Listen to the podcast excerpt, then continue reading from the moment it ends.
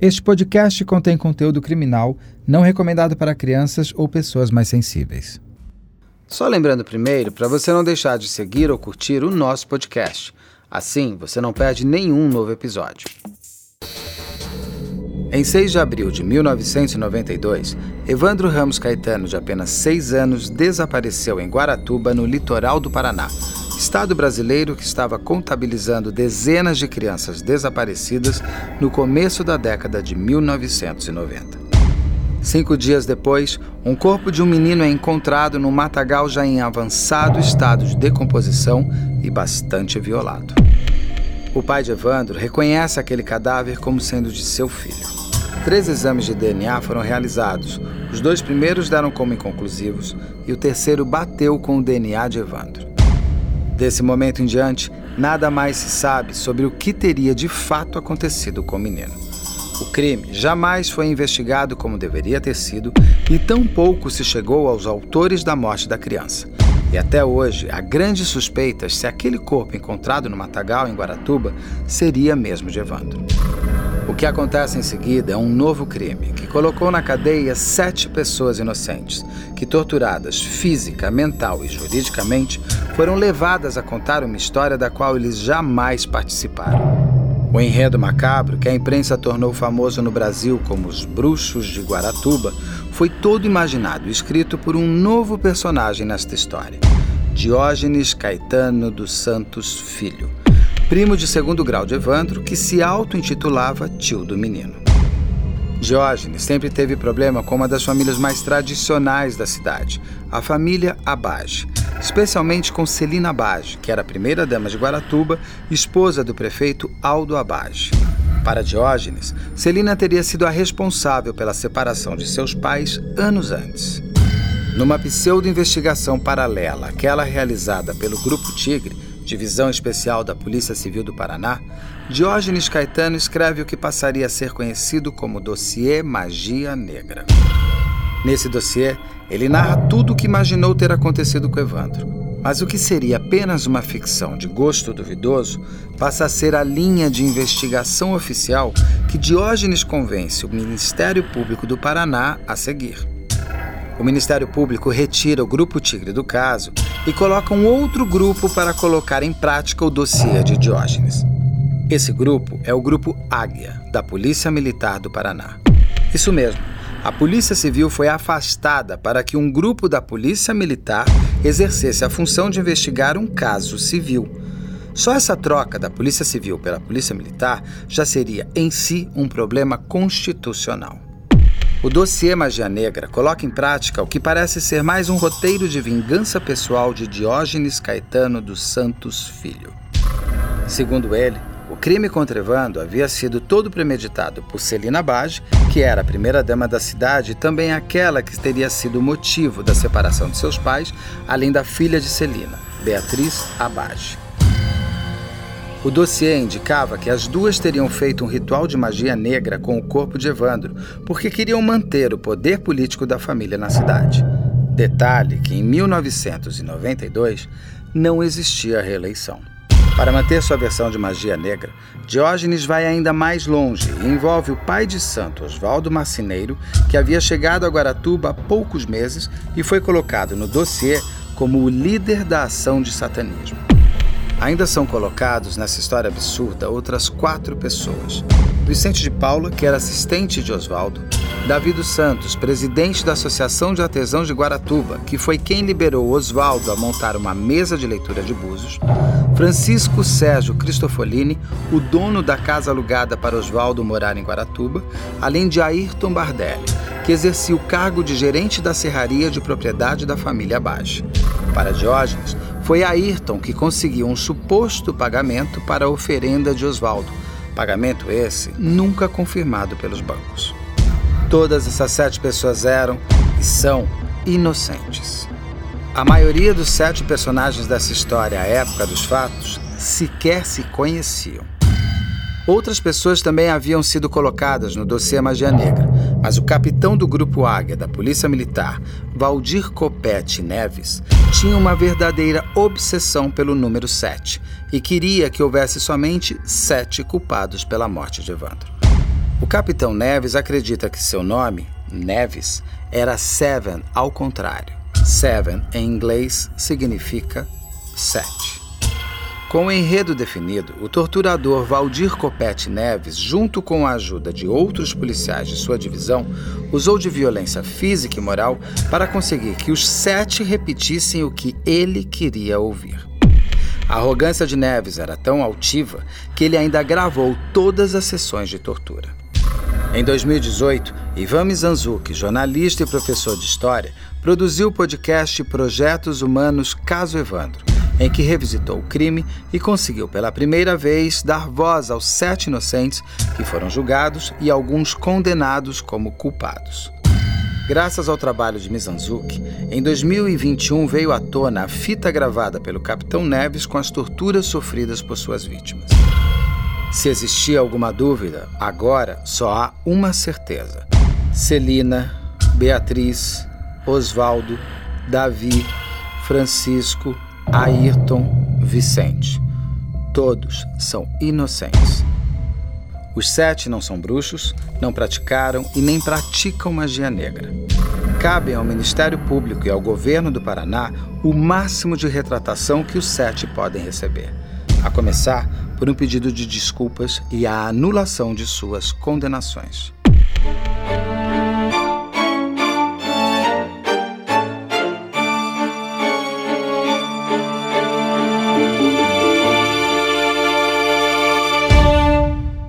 Olá, eu sou Beto Ribeiro, roteirista, entrevistador, e ao lado de Carla Buquerque, diretor do Investigação Criminal. Eu tenho agora o prazer de conversar com Ivan Mizanzuki, que é, para nós jornalistas, também um exemplo do trabalho que deve ser feito. É, graças ao que o Ivan colocou, literalmente de corpo, alma e investigação, que hoje o caso Evandro se revela não sendo o crime o caso Evandro, mas sim o crime contra sete pessoas inocentes que foram colocadas como os bruxos de Guaratuba e que hoje são reconhecidos já e que eu espero que as pessoas reconheçam cada vez mais como sete pessoas que nada tiveram a ver com nem com aquele corpo encontrado, se é que aquele corpo é do Evandro, e muito menos com o desaparecimento do Evandro e nem do Leandro Bossi, que é o garoto que sumiu um pouco antes do Evandro. Ivan, muito obrigado pelo seu tempo, obrigado por conversarmos. E eu, eu que agradeço o convite, Beto. Prazer estar aqui. E assim, uh, o seu trabalho ele foi absolutamente fundamental para que sete pessoas se tornassem inocentes. E eu acho que isso não tem preço para uma pessoa que, que trabalha com o desejo da investigação. Eu, eu vou entrar um pouco claro no caso, mas eu queria saber um pouco de você também. Eu queria entender o que, que fez você, o que, que te motivou a entrar no caso Evandro. Eu produzo podcasts desde 2011 e em 2015 eu comecei um programa que era de um podcast narrativo chamado Projeto Humanos. E eu estava muito inspirado num podcast americano chamado Serial, né, que tinha feito muito sucesso em 2014 e era um caso criminal. Uh, e, e né, eu nunca falei sobre caso criminal em lugar nenhum, mas me interessava, narrativamente, me, me interessava falar sobre algum caso criminal porque uh, tem a questão do mistério a ser resolvido, né? Quem que fez isso? Como é que foi feita a investigação? O que, que a gente sabe? Então, eu nem conhecia o termo true crime naquela época, assim, eu fui saber muito tempo depois, já com o caso Evandro rolando.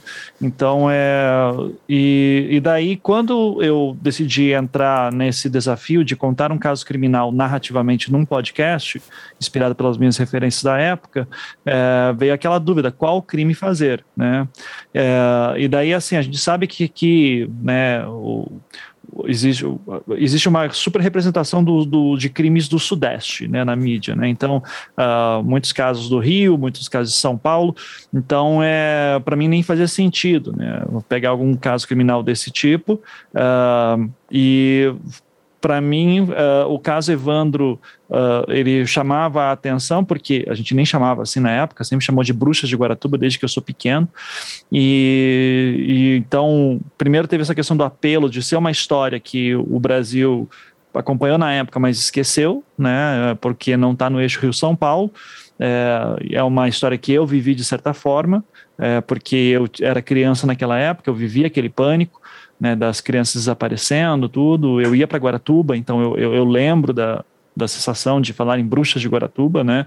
Tem aquela aura uh, macabra em cima.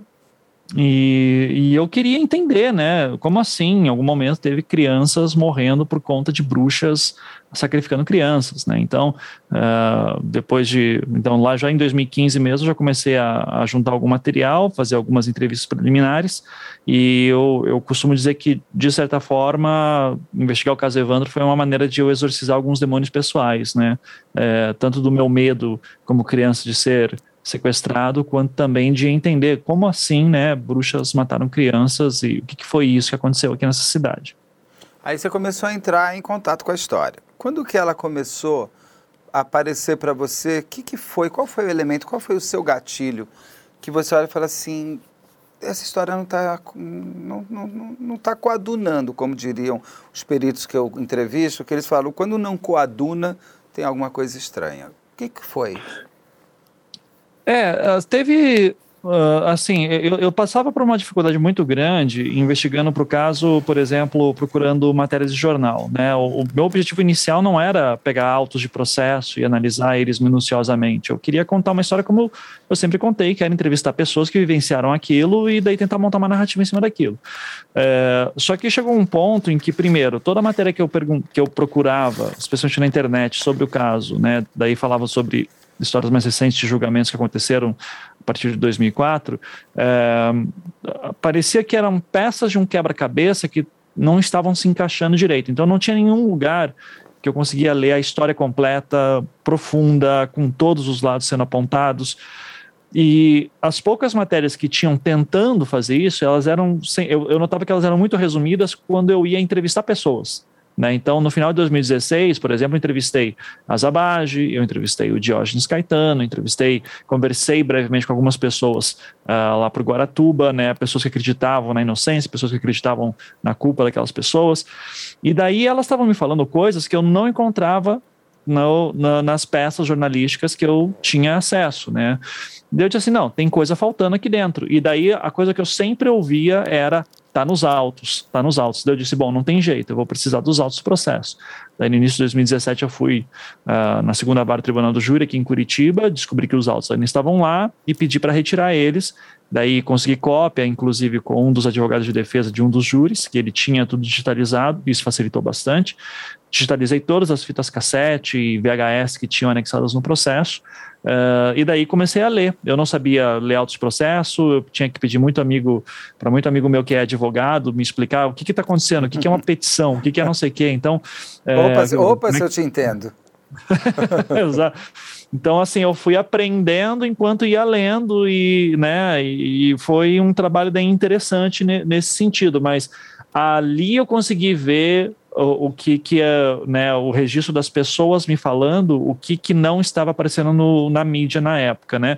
E, e não aparecia, não é porque os jornalistas não queriam contar, é porque a história é muito complexa, ela é muito longa, era muito difícil você poder rebater tudo que era colocado. Então, eu vivia muitas situações em que eu começava a fazer perguntas para as pessoas, para algum entrevistado, e ele começava a me falar de uma coisa que eu não tinha nem noção. Eu dizia assim: não, mas onde é que está isso, né? Daí ele falou assim, tá nos autos. Então essa situação me deixava muito incomodado. Que tipo de Ali situação? eu percebi que eu precisei.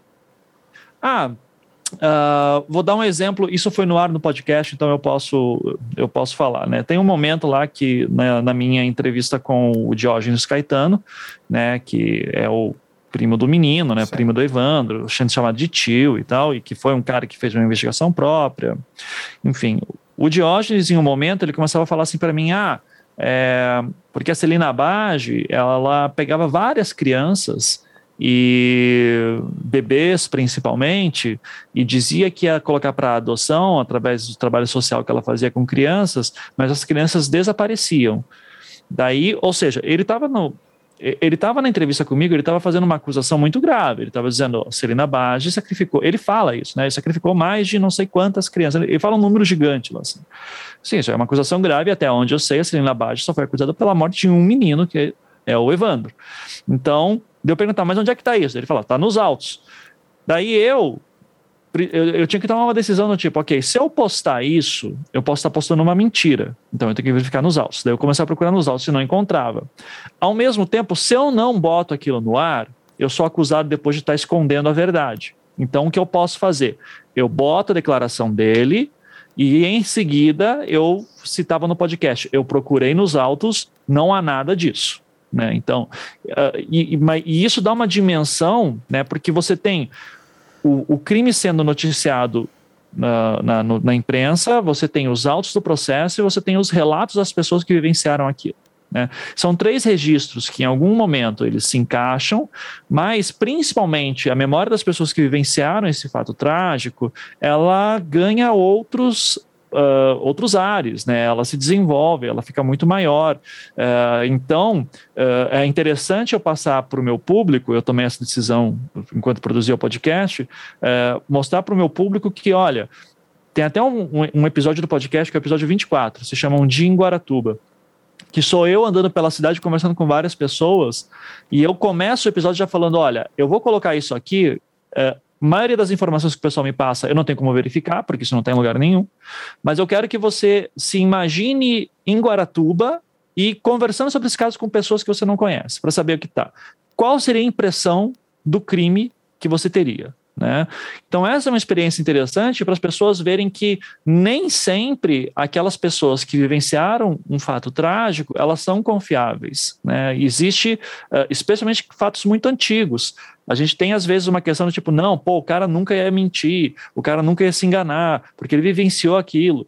É, e a gente percebe que na prática não é bem assim, né? Por exemplo, ah, casos, por exemplo, de uma criança que dá um depoimento, que fala alguma coisa, criança nunca mente, mãe uhum. sabe reconhecer, ah, não é assim que funciona na prática, né? Então, para mim foi muito rico olhar os autos do processo para verificar que certos pontos de partida que a gente tem, é, às vezes eles estão equivocados, a gente já começa todo o processo errado, né? Então, é, para mim foi muito de tentar ok, quando alguém fala uma coisa, onde é que eu encontro isso nos autos do processo? E daí eu criei um método que era se não está nos autos, não existe. A não ser que seja alguma coisa muito nova e que eu consigo bancar, como foi o caso das fitas que eu encontrei, né?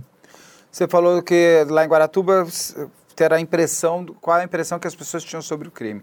Qual era a impressão que você tinha do crime quando você tem a ideia de usar o caso Evandro? Você acreditava que aquele crime realmente era como você tinha a história? Eram bruxos mesmo que mataram a criança? Você, você tinha, você, você era essa a impressão que você tinha? eu eu fui muito cético para todos os lados logo no início. Eu não acreditava em ninguém, né? Então era isso é uma marca que eu levo muito forte assim, qualquer história que eu pego, é, porque é uma coisa que vem da, do, da minha carreira, né? Que agora já não sou mais professor universitário, mas principalmente na fase de mestrado e doutorado, era uma coisa que os meus orientadores falavam muito em qualquer trabalho científico, né? Ivan, para cada frase que você coloca, você tem que ter alguém que já pesquisou, né, que, que sabe dizer da, que é uma fonte, né, então você tem que ter fontes que embasam o teu trabalho. Então, é, eu, em princípio, eu era muito cético com a ideia de sete pessoas é, que os vínculos nunca foram muito claros se organizarem para matar uma criança daquele jeito por um motivo tão fútil, né, como poder, dinheiro e tal. Ao mesmo tempo, a gente sabe que tem gente que é muito, né, psicopata por aí, que assim, que a gente, a gente, que o grande caso nesse sentido é o Charles Manson, né, assim, a família Manson, é, que você tem, o Charles Manson em si nunca matou ninguém, mas ele faz um trabalho Faz todo mundo matar pessoas. por ele. Exato, então daí eu tentava procurar, ok, se essa é a dinâmica, será que Beatriz Abad seria uma pessoa que teria essa influência, ou Celina Abad teria essa influência? Então, é, e se elas fossem isso, talvez elas sejam tão uh, né, psicopatas, maníacas, que psicopatas que conseguem me enganar, que conseguem enganar todo mundo, porque você entrevista elas, você tem uma experiência, né? É muito difícil você não acreditar nelas. E quando você fala com o Diógenes, o Diógenes também é um cara que ele é muito persuasivo, assim, ele tem frase para tudo, né? Então, então é muito. Eu ficava muito cético dizendo assim, ok, tem coisas estranhas nesse caso, é, eu consigo apontar algumas estranhezas, mas eu não consigo é, fincar nada ainda, né? Para mim é tudo uh, é terreno movediço aqui ainda. Assim, eu não consigo ainda dizer é, o que, que é isso. Desculpa, meu relógio está falando. Então, só pra... então eu ainda não consigo, é, eu, eu, ainda não consigo bater em nada assim para dizer com certeza foi isso que aconteceu. Eu tenho muitas dúvidas até hoje sobre muita coisa sobre o caso, né? Mas a partir do momento que eu tenho as fitas e daí a gente vê um método, né, de construção de uma narrativa através de tortura psicológica e física, né, que as fitas que eu obtive mostraram, a partir desse momento, não é simplesmente um corte de uma fita mostrando matei o menino e foi assim. Eu vejo o Oswaldo dizendo para parar, eu vejo ele sem ar, eu ouço ele, né? É, eu ouço ele falando primeiro que matou sozinho, e depois ele falando que matou com um cinto, que matou no mato, que não sei o quê. Então vai mudando a intenção, vai mu mudando o local, vai mudando as pessoas que estão com ele. Então a gente toda, vê a dinâmica, a dinâmica muda. toda. Então o discurso muda. Então isso é uma coisa que eu sempre fico muito impressionado com pessoas que ouvem essa fita e daí às vezes vão me questionar nas redes sociais dizendo assim, Ivan, elas terem sido torturadas não significa que são inocentes. E, e, eu digo assim: olha, primeiro, que é um absurdo esse tipo de lógica, e segundo, que mesmo que eu concordasse com você, se você olhar todo o processo, tudo que está naquelas fitas, o próprio fato das confissões finais, que seriam as mais desenvolvidas, né?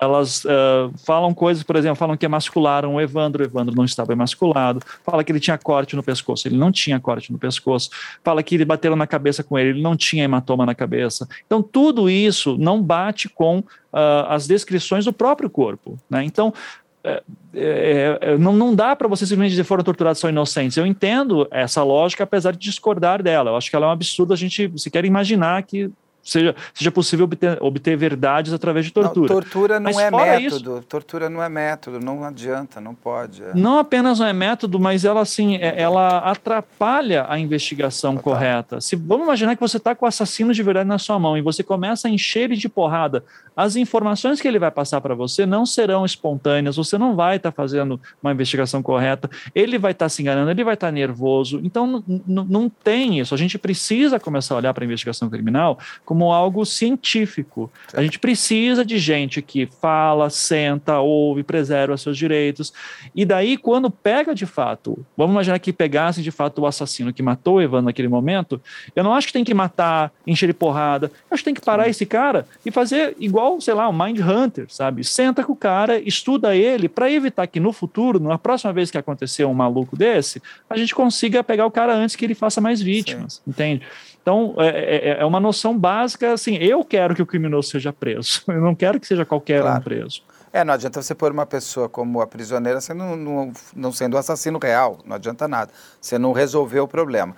E existe até uma linha muito forte, eu vou falar de São Paulo aqui, de muitos delegados que eles, o, o testemunho do criminoso é só mais uma peça. O que ele quer são provas técnicas que comprovem que foi daquela maneira é o estudo do sangue, a perícia, o legista contando como foi a morte. Porque muitas vezes ficar só no testemunho também, a pessoa pode recontar de outra maneira, ela pode ter esquecido detalhes que a técnica, a polícia técnica científica, a polícia técnica científica consegue ser mais matemáticos, né, para conseguir colocar. Sim. Você falou agora que você ainda tem dúvidas. Que dúvidas que você ainda tem? Eu, as dúvidas que eu tenho é sobre, especialmente sobre o que aconteceu com o Evandro, né? Por exemplo, acho que a gente é muito, a gente é muito contaminado. Quer ver uma coisa bem simples assim? A gente está tão contaminado com a história de que ele morreu no dia 7 que a gente não consegue imaginar que talvez tenha sido dia 8, talvez tenha sido dia 9, talvez tenha sido dia 10. E se foi dia 10, como é que no dia 11 ele está naquele estado? E talvez sabe? ele não tenha morrido. E talvez aquele não, não seja é, o corpo. E, não, isso daí eu não, não eu, assim, essa eu não compro, eu não admi, inclusive eu não, particularmente eu não admito isso, tá? Eu entendo as Abage falarem isso, por exemplo, que é uma tese que elas têm muito forte, eu, eu perdoo, vamos dizer assim, eu relevo, eu tolero é, apesar que a gente já discutiu algumas vezes, eu e ela, sobre isso, mas eu relevo porque, um, elas estavam presas naquele momento que começam a fazer as investigações, né? É, dois, elas não conhecem os autos processos completamente. E três, são pessoas que passaram durante todo esse período por traumas gigantescos, e foi essa tese que fez elas serem inocentadas em 98. Tá? Então eu entendo que elas não são. Uh, que a gente não pode brigar com elas por acreditarem tanto nisso, tá? Dito isso, isso eu escrevi até o, o prefácio do livro delas falando Celina Abage e Beatriz Abage são inocentes, isso é importante que diga, mas nós temos muitas discordâncias. Essa é a principal, tá? Sobre a questão do corpo. Então, o corpo, para mim, eu eu não gosto nem de entrar. É, claro, a gente entra aqui, conversa sobre isso sem problema. Mas assim, é, eu, eu nem levanto a possibilidade do corpo não ser do Evandro, tá? Porque eu acho isso desrespeitoso com a família do Evandro, sabe? Eu acho que isso, por incrível que pareça, atrapalha a própria defesa dos acusados. Tá? Isso não significa que a cadeia de custódia de identificação do corpo tenha sido perfeita, de maneira alguma, tá? Mas a gente tem um teste de DNA. E o teste de DNA, ele é muito confiável para qualquer perito que você mostra hoje em dia, tá? Ele tem problemas de redação? Ele tem problemas de redação. Era 1992, né? E, e realmente também eram outras técnicas. Mas é um fal mas falso positivo é muito difícil de dar. E ao contrário do que muitos falam, né? O, Luiz Carlos de Oliveira, por exemplo, que é um cara que eu gosto muito, eu conversei várias vezes. Eu ia falar que muito... entrevistei ele ontem, ele tem uma tese que eu acho interessante. Então, o, o Luiz Carlos de Oliveira, ele eu até mostro isso no podcast com detalhes. O Luiz Carlos de Oliveira, ele fala desde sempre que vieram três laudos de DNA e que só no terceiro que veio a conclusão que o corpo era do Evandro, tá? E que o laudo demorou muito para sair, etc. No podcast eu explico isso com todos os detalhes, porque eu peguei o processo, eu li com detalhes. Primeiro que o, o, o ele fala que custou muito mais caro do que deveria. Não. Então vamos lá, vamos, vamos por partes. Um, custou o que custava um, um teste de DNA na década de 90, tá? em 92. É, não foi feito no FBI, não foi feito em Campinas, por um motivo muito simples. O que a Polícia Civil do Paraná pedia era um teste de paternidade. Teste de paternidade não era todo mundo que fazia naquela época faziam o FBI, por exemplo, fazia teste de identificação. Esse DNA é de tal pessoa. Agora, se esse cara aqui é filho desse aqui, uhum. não consigo dizer. Então, quem fazia isso era o Danilo Pena ali na, no, em Minas Gerais. Então, foi mandado lá para o Instituto Gênio. E daí envia o material com o delegado, com duas químicas legais. Esse material está todo lá descrito do que, que é levado. Daí, eu, daí falam, foi levado um dente de leite Mentira, não foi. Foi levado o dente, foi levado o pedaço do fêmur, que é usado no teste de DNA. Isso está no laudo. E, é usar, e também um bloco cistológico também retirado do, do, do corpo do Evandro. Ou seja, tudo isso está até hoje no cofre do IML do Paraná. Está lá até hoje essas amostras.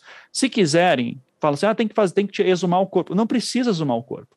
Pega o que está no cofre do IML e faz um novo. Agora, mas por que, que você vai fazer a família passar por esse trauma de novo? Entende? Daí, no primeiro laudo, que é rápido, o primeiro laudo. No primeiro laudo fala assim, olha, as amostras de DNA retiradas do fêmur, elas ainda não estão muito boas. Então o que a gente vai fazer? A gente vai passar ela por um processo PCR. E o que é o PCR? É você pegar aquelas amostras, porque deve ter algum DNA bom aqui, só que ele precisa ser replicado, ele não está em quantidade suficiente para ser detectado.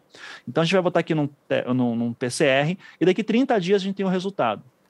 Daí bota no PCR, e no PCR, no segundo laudo, 30 dias depois, já está falando. E o corpo é o filho de Ademir Caetano e Maria Caetano. Já está no segundo laudo. Por que, que demora 90 dias para o terceiro laudo? Porque a Polícia Civil, que envia todo esse material para lá, ela queria saber se o DNA do Evandro batia com o DNA humano encontrado no alguidar do, do Oswaldo Marceneiro, no líquido que foi encontrado enterrado na frente da loja do Antônio Costa, e na mancha de, de, de sangue que estava na serraria. E daí eles diziam: as amostras de DNA desses três locais não estão boas, então a gente vai ter que deixar por um PCR mais longo, a gente vai deixar por 90 dias aqui, e daí a gente vai fazer os testes e daí sai. E daí no terceiro teste, terceiro laudo demora tanto para dizer, olha, a gente tentou, não deu certo, não deu match, não, não, não, então a gente não pode dizer que esses DNAs aqui são os é o DNA do Evandro em nenhuma dessas amostras, tá? Ponto final. E daí, então, mas no segundo lado já dizia o corpo é do Evandro.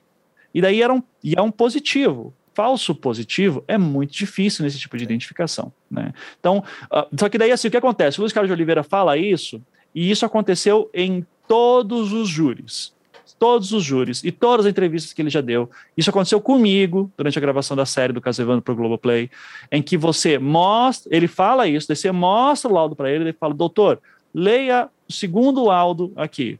O corpo é. Esse é o segundo laudo, tá? E daí tem essa questão também, não são três laudos, é um laudo com duas partes preliminares e um só. É um, é um estudo único. Não se, não se mudou as amostras, não se mudou os materiais, não mudou nada disso. O Carlos de Oliveira sempre fala: eu recebi a informação na época que tentaram fazer, não deu certo, enviaram mais material e daí foi colocado. Se o Luiz Carlos de Oliveira diz isso, então eu peço encarecidamente, como eu já pedi outras vezes para ele, que mostre onde que está isso. Porque nos autos processos, nos materiais enviados, o delegado-geral da Polícia Civil que pediu tudo isso na época é o doutor Zé Maria. É um cara que fala que não tem dúvida que o corpo é do Evandro também. Então, se isso aconteceu, a gente está falando de um esquema tão grande que tem o delegado-geral da Polícia Civil na época, que é um cara bem relacionado com o Luiz Carlos de Oliveira. A gente está falando de todo o IML do Paraná, ou de uma boa parte dele, pelo menos. A gente está falando do Instituto Gene, a gente está falando de uma. Sabe, conspirações muito grandes, assim, para mim não, não se encaixam. Tá? Então eu acho muito, muito perigoso falar isso e para mim não tem dúvida. Agora, isso, de novo, percebe que o papo fica muito chato quando eu começo a falar essas coisas, porque é muito técnico. Não, né? eu adoro esses é. papos e você já conseguiu me convencer. O público do Investigação Criminal também gosta. Ah, você me convenceu dos exames de DNA. Ok, você foi a pessoa que melhor me explicou até agora. Só, tá, então, só vou fazer mais uma pergunta então, sobre o corpo. Só que é uma dúvida tá. minha. Eu vi uh, as imagens do corpo do Evandro, vou chamar até do corpo do Evandro. É, uhum. Elas são impressionantes porque elas, o corpo estaria no estado de decomposição muito superior a uma criança que sumiu que cinco dias. É, e essa parte, como é que a gente consegue é, o algodão? Como é que isso você consegue tecnicamente? O que que você estudou para você me trazer esses elementos que não está tudo certo? Essa decomposição é está, apesar de avançado, está correta para o caso. Você tem alguma coisa o... disso? Não. Não, para tudo isso temos explicações, tá? A explicação para isso, eu me baseio muito nos relatos do Dr. Francisco Moraes Silva, que era um dos médicos legistas do IML, que inclusive participou do exame de necropsia do, do Evandro, tá? Ele assina o laudo também, ele dá depoimentos em júri, e ele, ele, ele é muito tácito em falar duas coisas. Um, o, ele é muito enfático em falar duas coisas. Um, os as confissões dos acusados não possuem correspondência com o corpo de Evandro. Isso ele fala em júri, tá? Porque na época das prisões, por algum motivo que não, ninguém sabe explicar, ele assina um laudo dizendo que tem, que tem perfeita com, conferência tal. Eu suponho que ele cometeu um erro naquele momento, porque você lê o laudo de necropsia e você vê o corpo, você vê diferenças brutais. Uhum. Esses exemplos que eu acabei de dar, emasculação e corte, corte no, no pescoço, tá? Mas tá. É, em todos os júris, sobre juramento, ele sempre fala, é, não guardam correspondência uma coisa com a outra. Então, tá estranha essas confissões. E a segunda coisa que ele fala sempre é uh, que o corpo é do Evandro. Então, ele então, e, e, daí nesse ponto, ele diz assim, ele até, ele até mais, ele vai mais além, ele diz assim, olha, nem precisava de DNA, nem precisava de DNA, eu, eu conseguia, eu consegui identificar o corpo dele por outros jeitos. Então, agora, se for as explicações que são dadas para isso, algodão na boca. A gente tem que lembrar que, por exemplo, as Abage não viram o corpo no local do crime.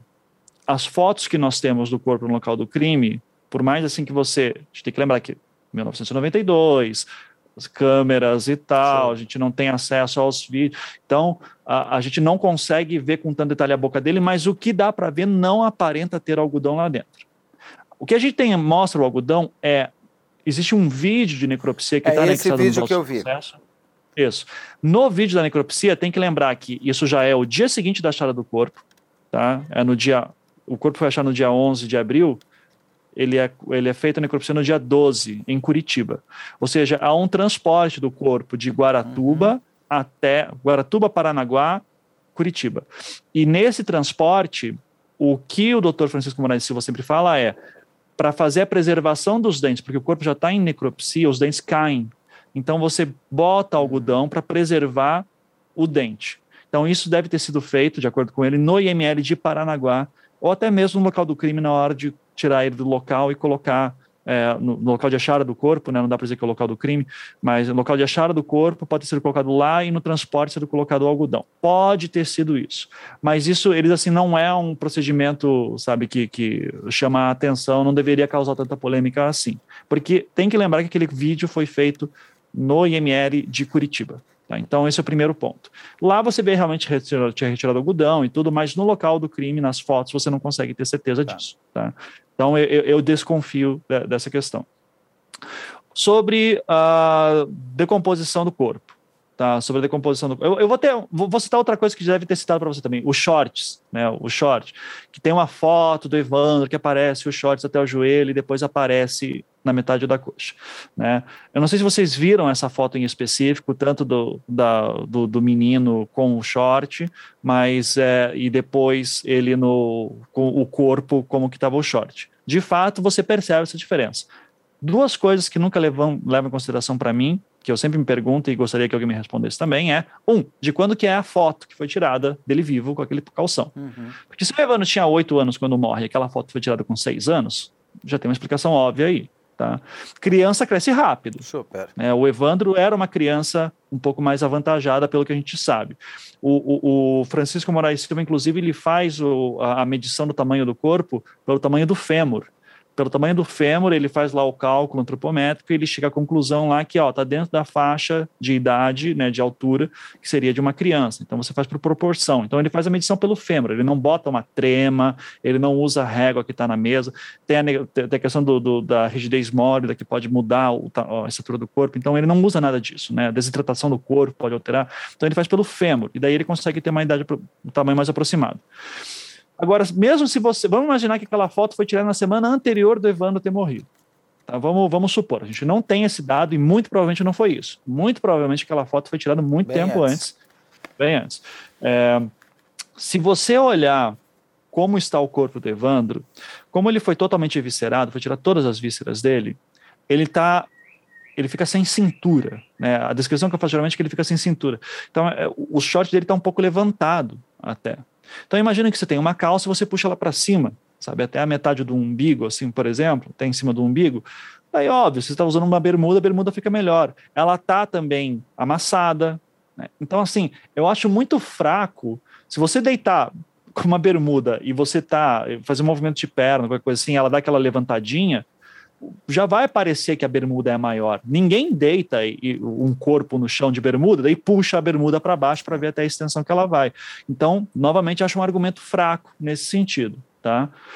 E sobre a questão, é, daí fala da marquinha nas costas, né? Que os pais de Evandro acharam uma marquinha meia nas lua, costas, que daí uma meia-lua e tal. Isso quem fala é o pai do Evandro. Tá? E daí o Luiz Carlos de Oliveira diz que olhava a foto que tem uma foto que aparece o corpo do Evandro de costas. Ele disse: Eu não encontrei marquinha de lua nenhuma. Bom, você não é o pai da criança, você não sabe que marca de lua é essa, não sabe onde que ela fica exatamente. A, a resolução da foto pode não estar tá muito melhor, a gente está falando, a iluminação da foto pode não estar tá muito boa, só o contraste dela já pode sumir com essa marquinha. Então, tem várias questões ali que eu acho complicado também. Tá? De novo, nada, nada fica muito explicado daí vem a parte que eu acho que é mais interessante, porque, como você mesmo falou, que é a questão da decomposição é, avançada. A decomposição avançada, o Dr. Francisco Moraes Silva ele dizia que ela tinha uma explicação relativamente simples, que é ele falava, ele falou isso em júri, ele dizia assim, é, a decomposição que aquele cadáver apresentava era muito compatível com uma decomposição de alguém que morre num apartamento fechado, por exemplo, é encontrado dias depois. Tá? O processo, pelos gases que vão sendo soltados e ela está num ambiente fechado, a decomposição ela acelera. Então, se você mata, vamos imaginar que o Evandro morreu no dia 6. Tá, vamos, ele foi sequestrado no dia 6 e no mesmo dia Já 6 morreu. ele foi morto. Já morreu.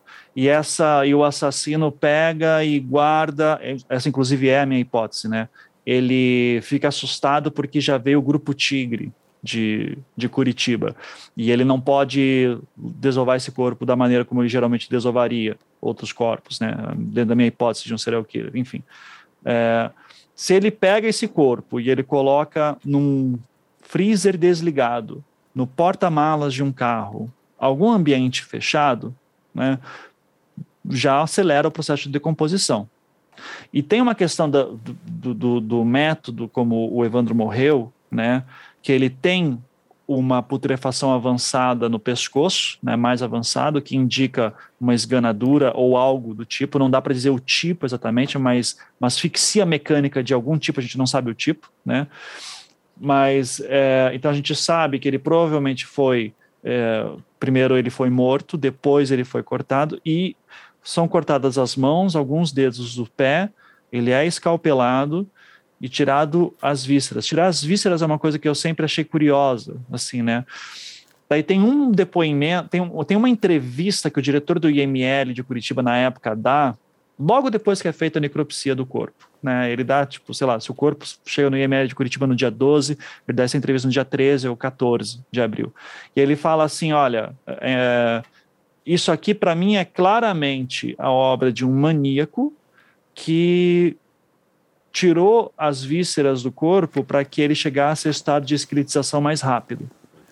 Porque se você tira as vísceras e enterra, ele vira um osso mais rápido, vira esqueleto mais rápido e com isso fica mais fica impossível a identificação naquela época sem DNA.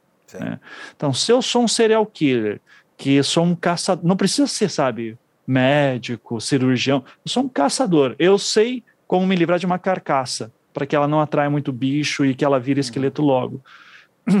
Eu sei que eu preciso eviscerar, eu corto as mãos, porque assim não tenho as impressões digitais, corto alguns dedos dos pés, porque daí o, o, o exame do pé fica mais difícil. É, e o bicho eu... vai na extremidade primeiro. Vai na o extremidade chega também. nas extremidades primeiro. Isso. No rosto. Então daí, então daí eu chego nesse, eu, eu, eu, faço isso e enterro. E daí me chama muito a atenção, né, o corpo, o esqueleto de menina que foi encontrado, né, junto com as roupas do Leandro Bossi, próximo com as roupas do Leandro Bossi, a gente não sabe dizer exatamente como que estava mas que aquele esqueleto estava sem as mãos, no mesmo, assim, a coisa de, sei lá, 300, 400 metros de onde o corpo do Evandro estava, no mesmo matagal. Né? Então, isso me chama muito a atenção. Então, é, eu tenho essa suspeita de que havia um serial killer lá, e aquele era um dos locais que ele tinha de jogar seu, o, os corpos fora, e talvez a gente nem saiba, talvez esse cara tenha sido preso, talvez já tenha morrido, talvez tenha feito mais vítimas, a gente não sabe. Seria um cara que, sim, ia de estado para estado, Guaratuba é bem na fronteira com Santa Catarina, a gente não pode nem imaginar. Mas é, isso para mim é método, isso daí é um ritual de um serial killer. Né? E também tem uma coisa, se ele foi para outro estado e fez a mesma coisa no outro estado, é um crime que não se interliga, é, é, os delegados uhum. nem sabem que estão procurando a mesma pessoa. A não ser que a gente não tenha ainda esse sistema único que interliga assinaturas de criminosos e assim por diante. Então ele pode estar tá até vivo até hoje, se quiser, fazendo isso em outros lugares. Uhum. Ah, pode. Aí a gente, vamos sair então do corpo do Evandro, que eu sei que você já, já entendi, você já me convenceu bastante coisa. O, uhum. o, você falou de dúvidas, quais outras que você traz mais fortes? Que você falou, que é que aí a gente acabou entrando no corpo de Evandro por conta da dúvida das abages também que elas têm. Algum outro ponto uhum. que ainda não foi respondido para você? Ou você de alguma uhum. maneira conseguiu responder tudo? Ah, eu tenho dúvida do que aconteceu com o Leandro Bossi, ah. né? Acho que esse é o, o é, acho que é um dos mais uh, do, das maiores dores assim que a gente tem, né? De é, o que, que onde está esse menino, o que aconteceu com ele, por que, que as roupas dele estavam lá na, naquele matagal junto com aquele esqueleto da menina. Só que a gente não sabe nem se o esqueleto estava usando as roupas. Era isso que eu ia falar. Essas Você... roupas são do Leandro Bossi, porque eu vi as fotos. A, a, é uhum. é, é uma calcinha cueca que a mãe acha que pode ser. Então, você tem. Uh, isso tem matéria, matéria da imprensa na época, né? A, a, foto da cueca que foi encontrada. E daí a mãe fala que aquela cueca daquela marca era a que ela sempre comprava num camelô. Ela mostra outras cuecas do mesmo jeito. É feito, inclusive, um teste é, para. Mas essas fibras são as mesmas e, de fato, dá esse match. Assim, pode ser que seja uma cueca qualquer e todo mundo usava aquela cueca? É. Pode, não tem como. é possível, tá? É, mas eu, daí assim, eu acho que é, é mais provável que seja dele, tá? É, uh, se eu não me engano, acho que tinha um, já faz mais de um ano que eu não pego nesse material, tá? Não, mas, mas, assim, antigamente sabia de cabeça. Mas era. Mas eu acho que também é encontrado outros pedaços, de, acho que um chinelo. Uma coisa, é. É, o, o seu João Boss falava de uma mecha, mecha, de cabelo, é, mas isso daí acho que não, não avançou muito, tá? É, eu, eu, não sei se exatamente tinha essa mecha, tá? Tenho, tenho dúvida, não, não, me lembro assim de cabeça. Pode ser aqui no laudo tem alguma coisa, mas é, mas eu acho que tinha um chinelinho, alguma coisa assim que a mãe também identificou. Então assim, pode ser uma coincidência, pode ser uma coincidência, tá? A gente não pode discordar, a gente não pode descartar isso. É, mas, quando você tem Leandro Bossa aparece, muito parecido com o Evandro, com idades próximas. Daí você tem essa ossada dessa menina, que é encontrada junto com uma cueca, que pode, que é muito. Sabe, são muitas Fica, coisinhas é. que vão se encaixando. Então, se a gente olhar só os fatos, é o que eu sempre falo: olha, olha os fatos, né? A gente tem as roupas, as prováveis roupas do Leandro Bossi, a gente tem a associada de menina, a gente tem o corpo do Evandro, tem algumas semelhanças aqui, o Evandro é parecido com o Leandro, a forma do esqueleto da menina é parecido com o, o corpo, o estado do corpo do Evandro. Então você vê alguma coisa que me parece muito mais orquestrada e pensada do que de fato, sabe, é, ah, é, foram, são três casos diferentes. Eu não, não consigo acreditar nisso. Para você pode ser um serial killer com um cemitério, por exemplo. Isso. É, né, essa é, a minha... o cemitério dele.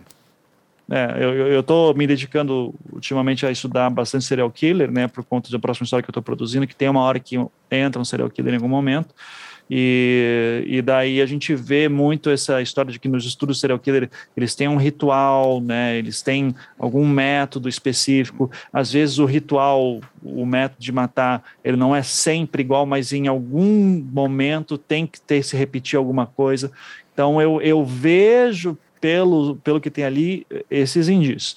Mas eu não sou investigador, né? Eu não sou policial, eu não sou psiquiatra, eu não sou nada. O que eu tô só, essas são hipóteses que eu digo Sim. de maneira muito livre, que eu não tenho nem como comprovar, mas é que se eu, se eu tivesse que apostar em alguma coisa, seria isso. É né? a história que vai se construindo para você. E é natural, é. quando a gente vai fazendo isso, a gente começa a ver. Porque eu sempre digo que uma história é reta. Quando começa a ter muita conspiração, ela não está pegando certo. A história Isso. é muito, muito tranquila. Um serial killer com um cemitério naquele local, se bobear, se, se escavar mais um pouquinho para frente, ainda acha o corpo do Leandro se ele estiver morto ali, por exemplo. É natural uhum. isso, é como foi o Maníaco do Parque. Deixa eu te perguntar é. uma coisa assim, quem que você entrevistou primeiro? Quem foi a sua primeira pessoa que você conseguiu é, que te desse um começo? Foi, foi nas Abages, foi o Diógenes? Quem você quis entrevistar primeiro? Primeira pessoa que eu entrevistei foi a jornalista Vânia Maravelt. Isso foi já em 2015 mesmo. Foi a primeira entrevista que eu fiz, eu fui na casa dela. Era até um feriado, assim, tipo 7 de setembro. Eu fui na casa dela, ela me recebeu, a gente gravou aquela entrevista. E ali ela já começou a me falar um monte de coisa, né? Falou sobre o corpo podia não ser do Evandro, o exame de DNA não era confiável e tal, né? E, e foi interessante para eu já ver o tamanho do buraco né, que, que eu ia entrar, assim, então, e que daí só se confirmou depois quando realmente comecei a fazer as entrevistas com a Zabad, depois com o Diógenes, isso tudo no final de 2016, início de 2017, daí eu pego os autos do processo e, e daí começo a entrar nisso. A primeira ah, mas a Vânia... Ah. É, a, a Vânia, para mim, foi interessante porque ela, como jornalista, ela ia me dar uma visão geral do caso, é, só que a Vânia daí também ela é, hoje eu me encontro na situação dela tá? É, que ela, ela logo na primeira conversa, ela já foi muito incisiva na questão da inocência daquelas pessoas. E eu achava que eu não podia ser ainda, não tinha ainda materiais suficientes para isso. Né? Hoje eu acredito que eu tenho Sim. com a revelação das fitas, né? Claro. Mas não tenho. É, mas eu achava que, ok, muito importante o relato da Vânia, ela ganhou o prêmio S em 96 pelas matérias que ela fez, ela tem uma importância histórica, tudo, mas eu não posso tomar ela como dentro daquele meu da minha proposta de ser cético com tudo, eu não posso tomar ela como a verdade, né? Eu preciso achar esses caminhos por conta própria. Sim. E daí, conversando com outras pessoas, isso aí foi ficando mais claro quais os caminhos que eu tinha que seguir. Ah, e quem você conversa primeiro, com a Celina ou com a Beatriz? Eu converso com as duas juntas, né? Eu tinha conversado, é, eu tinha combinado com a Beatriz, eu achei ela no Facebook, daí fui conversar com ela, expliquei o propósito do meu trabalho, ela aceitou falar comigo, daí eu cheguei na casa dela, lá em Guaratuba, e ela, daí para minha surpresa, quando eu chegou na casa dela, a Celina Baggio está lá também. A gente tem uma longa conversa assim, de umas três horas, né? Que eu usei segundos no, no podcast no último episódio porque elas tinham. Ali foi bom para elas me passarem várias uh, informações sobre o caso, sobre o ponto de vista delas, sobre o que, que elas vivenciaram mas é, eu depois acabei achando muita gravação de júri em que elas falaram, daí para mim era mais interessante porque o júri era esse momento, né, que né, o jogo tá valendo, né, e, e, eu faço essas entrevistas com ela em 2016, final de 2016, e lá eu tinha gravações anteriores, né, que eram mais próximas de tudo que aconteceu, então a memória ia estar tá mais confiável. Então é, tem muita coisa que a Beatriz fala hoje em dia, a gente até dá risada hoje, é, mas para mim foi muito complicado porque ela me passava informações e ela jurava de pé junto. Ivan, foi isso que aconteceu, eu tenho certeza. Eu dizia, mas Beatriz não tá, não, tem isso nos autos, nos autos tem outra coisa. Eu dizia, não, mas eu lembro que papapá. E daí, assim, acho que o caso clássico era ela falando que quem achou a casa da chácara do pai do Diógenes foi a Mira Graçano, jornalista, que fez uma matéria, que foi lá no presídio. E daí eu via uma matéria da Mira Graçano entrevistando a Beatriz Estelina no presídio, e a Mira Graçano fazendo esse caminho, e tem isso nos autos do processo, e daí eu falo com a Mira Graçano, digo, Mira, foi você que encontrou a casa do, do pai do Diógenes? Ela fala, não, não fui eu não. Quem me passou isso foi as informações dos advogados delas mesmo. Eu disse assim, eu falo, Beatriz, não foi a Mira, ela tá falando que não, não foi naquela época, foi numa época anterior, antes daquela matéria da TV e tal. Daí você presta atenção naquela matéria de TV, a própria Celina Abage fala que ah, os nossos advogados entraram com um recurso, que não sei o quê, que descobriram daí que esse recurso que ela fala, na verdade, era, um, era uma ação penal de investigação de torturas. E eles, advogados, quando você olha o inquérito, eles, o pedido de abertura de inquérito, eles que vão lá e refazem o caminho com base no relato da Celina, eles elas foram presas em julho de 92, eles fazem isso já no final de agosto, setembro, tipo, super ali no momento. E eles vão tirando fotos que anexam lá no pedido de abertura de inquérito, e, e daí eles fazendo o caminho, eles chegam à conclusão, ó, tá aqui a escritura da casa, é essa casa que bate, e essa casa aqui é do pai do Diógenes, né? Então, Uh, não foi a Mira Graçano. E daí, só que daí eu falava isso para Beatriz, dizia, Beatriz, olha só, foi os seus advogados que acharam, não foi a Mira Graçano. Ela fala, não, eu tenho certeza que foi. Daí levou muito tempo, a irmã da Beatriz, a Sheila, daí veio falar comigo, daí ela, ela também, e é engraçado, né, como as pessoas, elas vão refazendo as suas memórias, porque a Sheila também falava para mim, não, foi a Mira Graçano, foi a Mira Graçano, eu dizia, Sheila, aqui tá dizendo tal coisa. Daí a Sheila vai falar com o Júnior, que é o irmão delas, e daí o Júnior lembrava, sim, elas estavam presas, os advogados chegaram aqui, conversaram com a gente, e daí trouxeram. Daí elas se lembraram. Dela, ah, é verdade, foi nossos advogados que é. conseguiram. Mas durante anos eu ficava brigando com a Beatriz, dizendo, Beatriz, isso não faz sentido. Assim, você está me falando uma coisa que não está correspondendo com o que está nos autos, né? E, e, e, hoje em dia ela, acho que, que ela já se convenceu. Que bom que você, você, que, que você vai buscar a fonte real, né? Eu até eu entrevistei para esse caso o ministro da STF, o Gilmar Mendes, e ele uhum. fala que um dos problemas de julgamentos, muitas vezes quando é só com base testemunhal, é que as memórias vão mudando.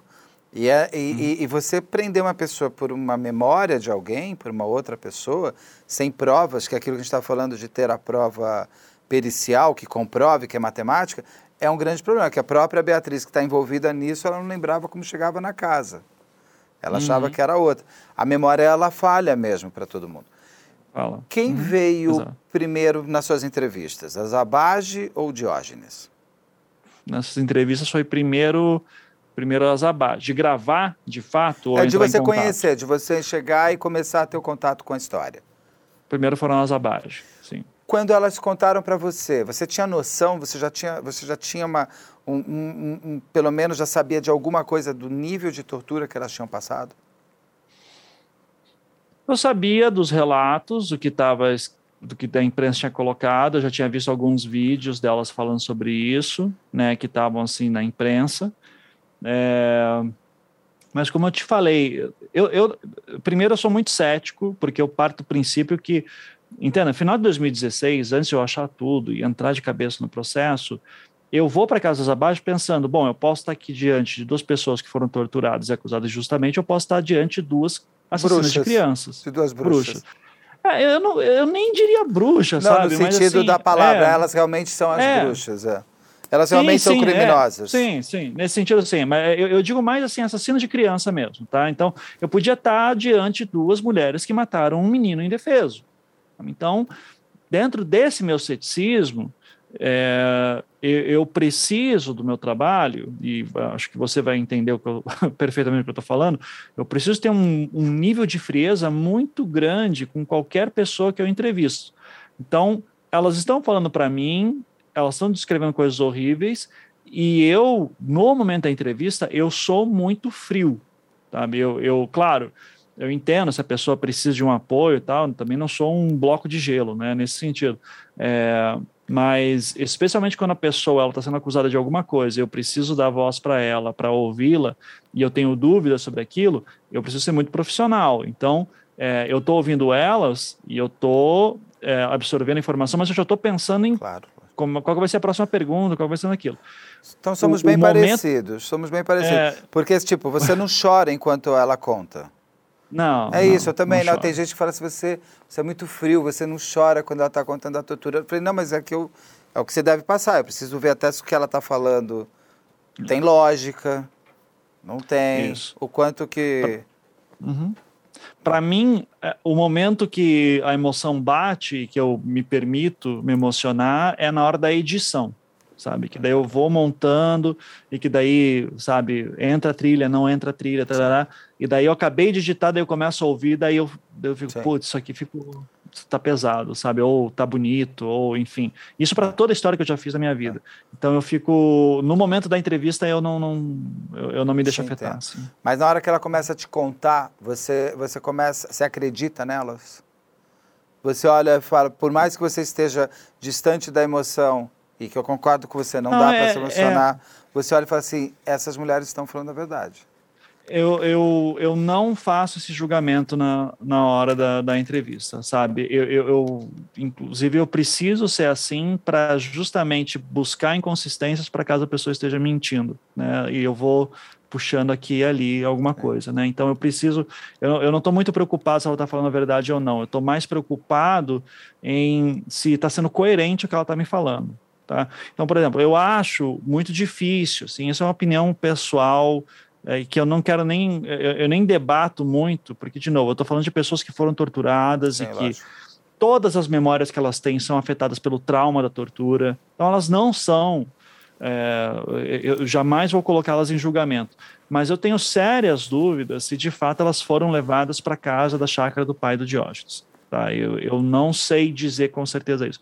Porque quando você pega aquela estrada e você vê, a linha do tempo ela não encaixa muito. Eu acho que a tortura que ela sofreu demorou muito mais do que se fosse naquela casa. Porque só para chegar até a casa seria 40 minutos, para voltar mais 40 minutos. Por mais que os caras tivessem, sabe, que nem a Celina fala, que eles estavam muito rápido, mas né, não, não, não encaixa direito algumas coisas ali na linha do tempo sabe? É, eu acho muito complicado como a Celina é a primeira que fala sobre o portão, sobre tal, isso tudo tá lá, mas ela fala sobre o chão de pedrinhas que ela ouve debaixo do carro, e daí logo depois o Oswaldo já está falando isso nos depoimentos dele. Então é quase como sabe? Oswaldo, olha aqui o depoimento que a Celina deu, isso te lembra alguma coisa? Sabe, não estou dizendo que foi armado, pelo contrário. É, Oswaldo, olha depois, eu sei que você não lembra direito porque você sofreu um trauma muito grande, mas olha o que a Celina aqui falou. Você lembra de alguma coisa? Entendi. Ah, é verdade, teve isso. E daí tem essas inconsistências que eles falam, por exemplo, que a Celina disse que ouviu um cadeado sendo quebrado, e daí depois o Oswaldo começa a falar também, mas, mas peraí, quebraram o mesmo cadeado duas vezes, sabe? Então, tem, tem essas questões que eu acho que são um pouco complicadas, que não são nem confiáveis, porque a tortura ela não tem discussão, ela aconteceu. E não importa onde nesse sentido, tá? Agora, é, dizer que foi nesse local, eu sei que teve no Stroessner, na, na casa do Stroessner, né? Isso com certeza. Agora, eu não consigo fincar com, com, com toda a certeza que foi naquele local. Então, Mas você acha que pode ter sido só na casa do Stroessner? Tudo aconteceu lá? Não, não, não. Foi, Tem teve, que ter outro lugar outro antes. Lugar. Tem, teve um outro lugar também. Eu não sei qual, não sei onde, mas eu acho difícil que tenha sido para aquele lado lá. Então, mas assim, eu, eu reforço, tá? Eu, eu não estou duvidando delas, isso são dúvidas minhas. É, eu não quero colocá-las em xeque por causa disso, eu acho que isso não diminui a dor delas. É, eu, eu, só acho que, assim, olhando com, com a maneira distanciada e cética que eu preciso para fazer meu trabalho, que é o que me levou a achar as provas novas, eu tenho dúvidas se foi exatamente lá ou não.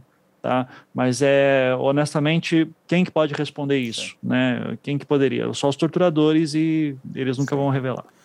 Uh, Diógenes Caetano dos Santos Filho, um nome grande, é, que nós tentamos entrevistar ele várias vezes, óbvio, ele não está mais, ele sumiu de todas as redes sociais, ele não dá, não dá retorno. Se ele quiser dar entrevista. Ele sumiu de rede social? É, me falaram, pelo menos foi o que me passaram. E aí, pelo menos o pessoal aqui me, internamente me disse isso. Fica sempre o convite para, se ele quiser ser entrevistado, estamos aqui para ouvi-lo também. Como foi quando você conheceu ele? A história dele você também via que não dava match, não dava, não dava match, não dava encaixe.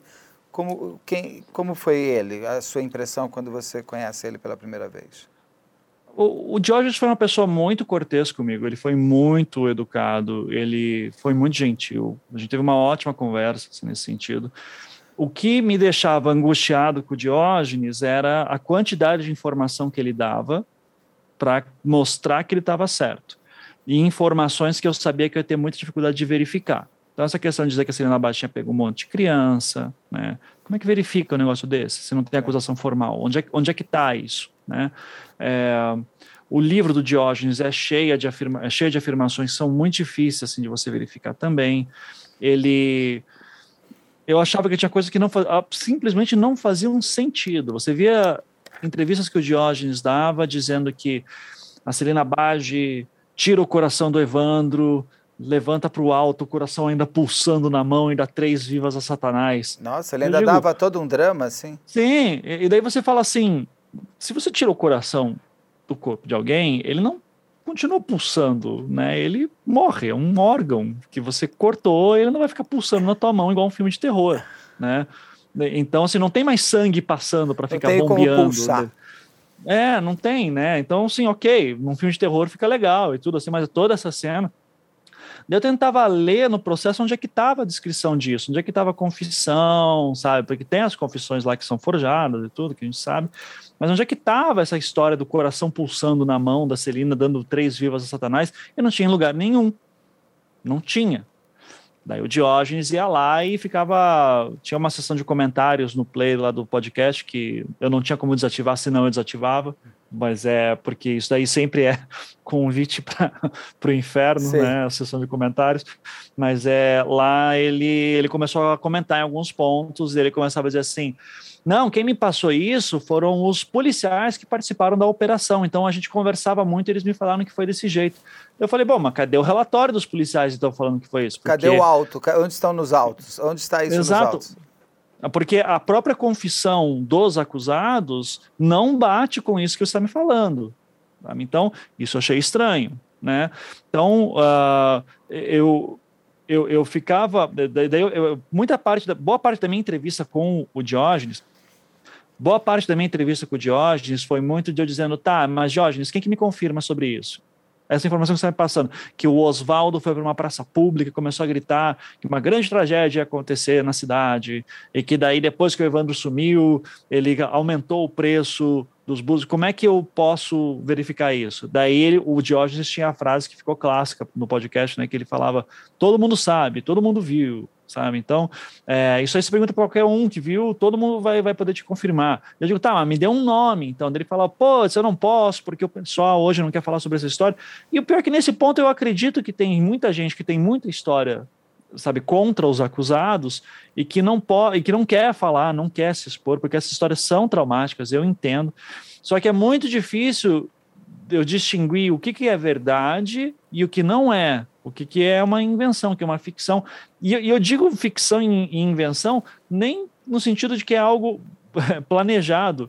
Eu digo assim, às vezes as pessoas viram um negócio e e confundiram na cabeça delas, interpretaram de outra forma. Só que daí no momento que tá todo mundo procurando bruxo e bruxa, daí lascou, Sim. né? Daí é, daí tudo tudo se perde. Tá tudo contaminado.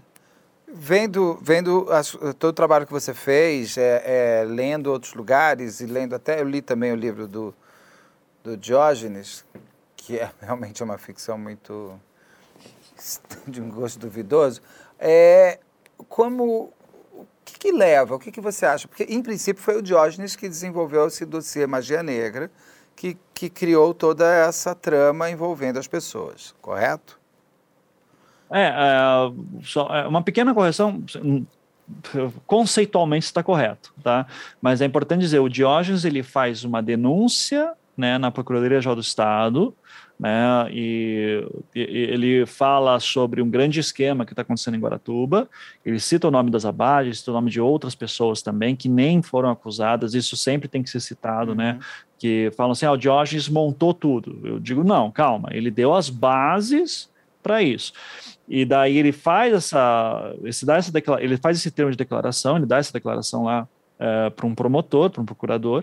É, daí a gente não sabe exatamente o que aconteceu nos bastidores, mas a gente supõe que essa declaração chega no secretário de segurança da época, Moacir Favete, que pelo via MP, ou a gente não sabe como direito, aciona o grupo Águia da P2, uhum. né, da, da PM do Paraná, e eles vão fazer uma investigação própria, né, investigação entre aspas.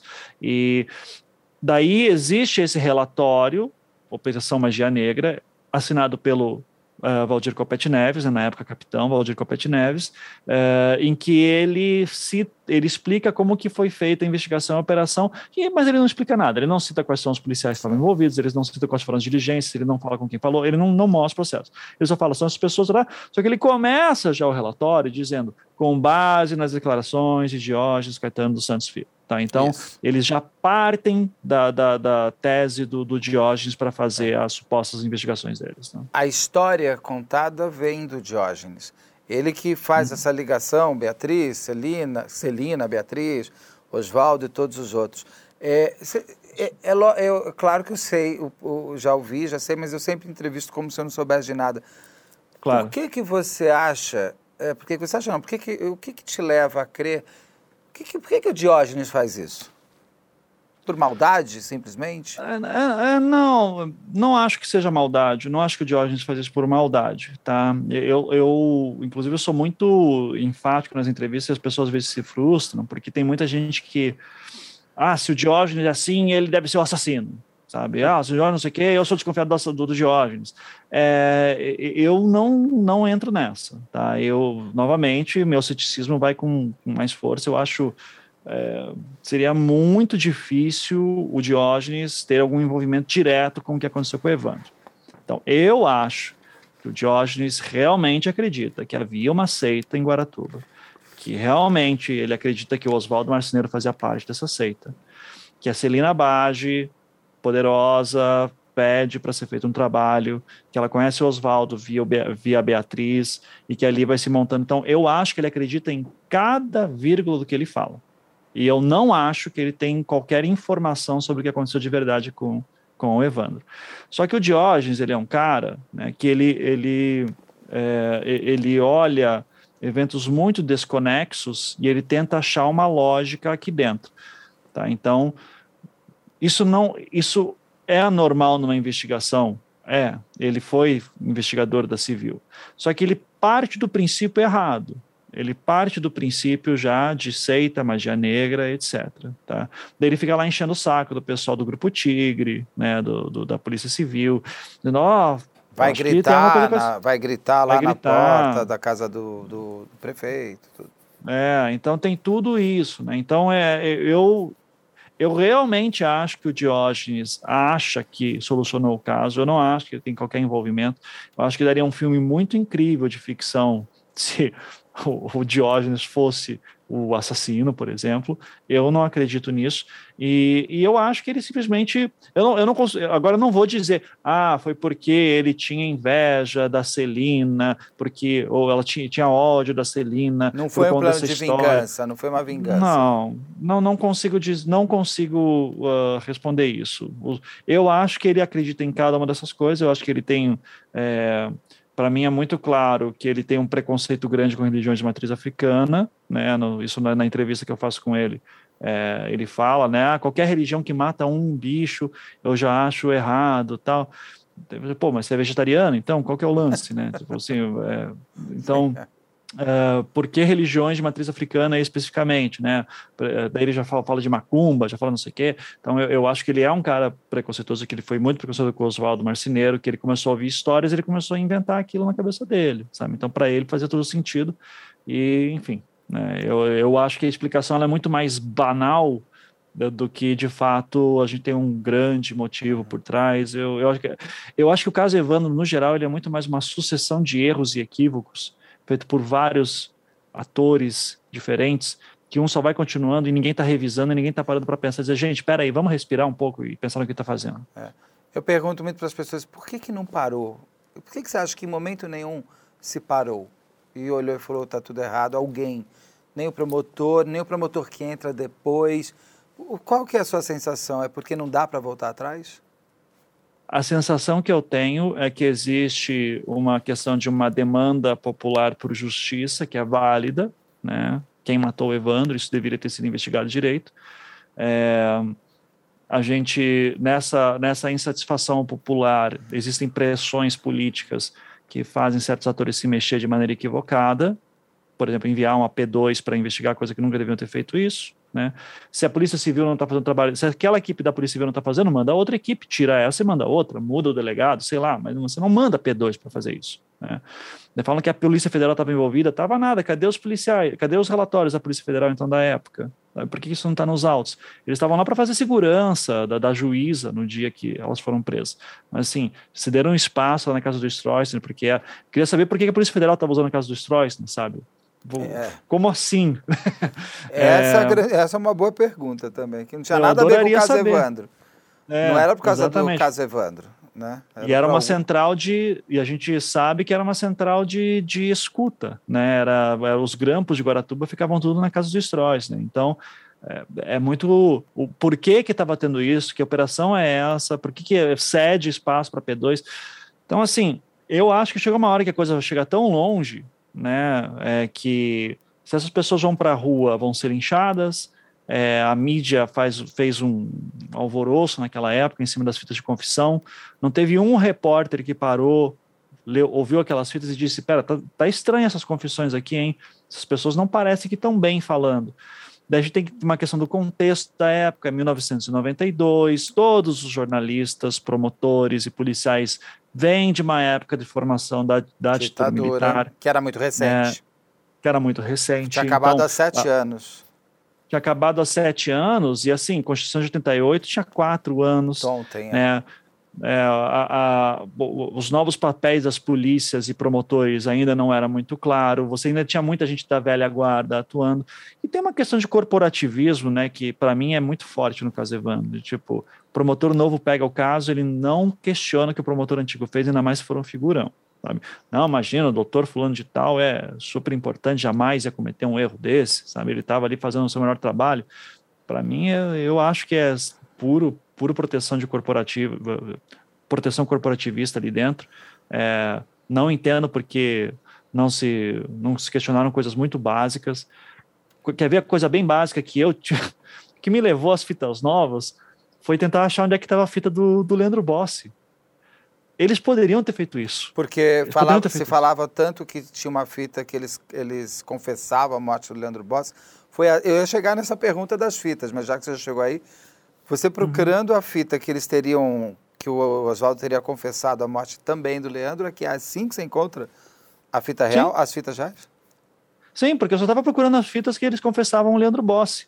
E daí, quando eu encontro elas, digo, ah, é essa aqui, pô, mas tem mais coisa gravada. E você vai ver, são confissões do Vicente Paula sobre tortura, do Oswaldo Marceneiro sobre tortura, e você vê que o Oswaldo foi o primeiro a ser torturado e foi muito torturado. A gente vê quase, a gente não sabe dizer se é toda a sessão, claro que não foi, mas a gente vê a construção da narrativa que está sendo colocada, né?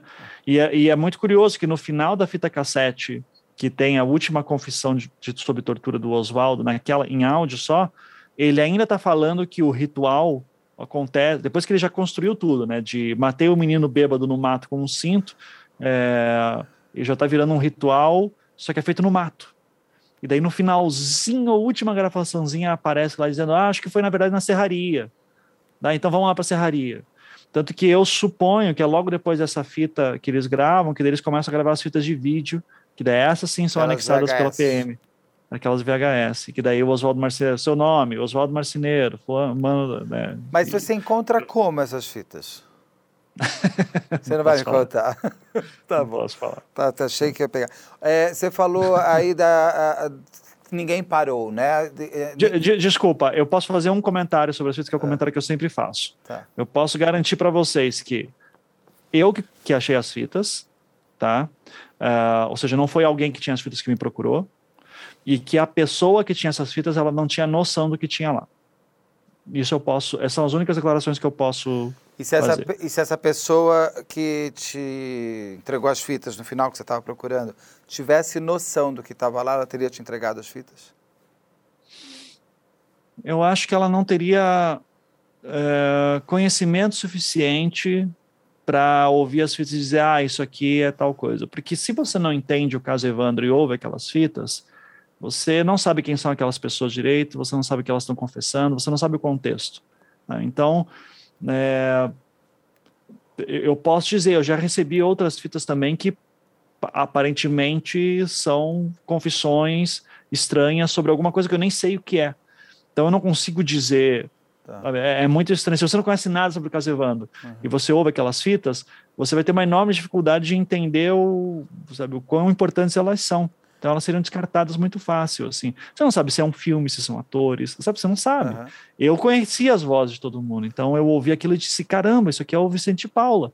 E ele não tá bem, né? Então é, foi muito, são as fitas muito chocante inteiras, São as fitas sem edição.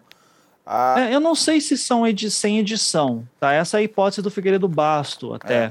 É. Eu tenho a impressão de que havia uma fita anterior que era original, vamos dizer assim, e que a partir dela foi gravada a fita que eu obtive, e da fita que eu obtive foi feita uma terceira fita que foi entregue pelo, pela PM como, ah, tá aqui as fitas de confissão, tá? Ah. Então eu acho, eu acho que ainda existia uma fita anterior, mas eu não tenho como afirmar isso, tá? É só uma impressão minha por, por questão de, de edição técnica ali, mas não, é, isso não, não, não desmerece, né?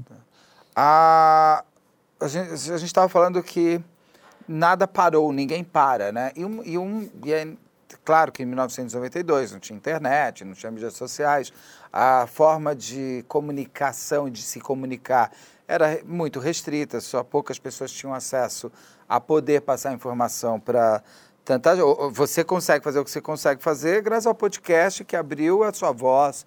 Antes você tinha poucos veículos de comunicação que permitiriam que alguém falasse e ainda era controlado.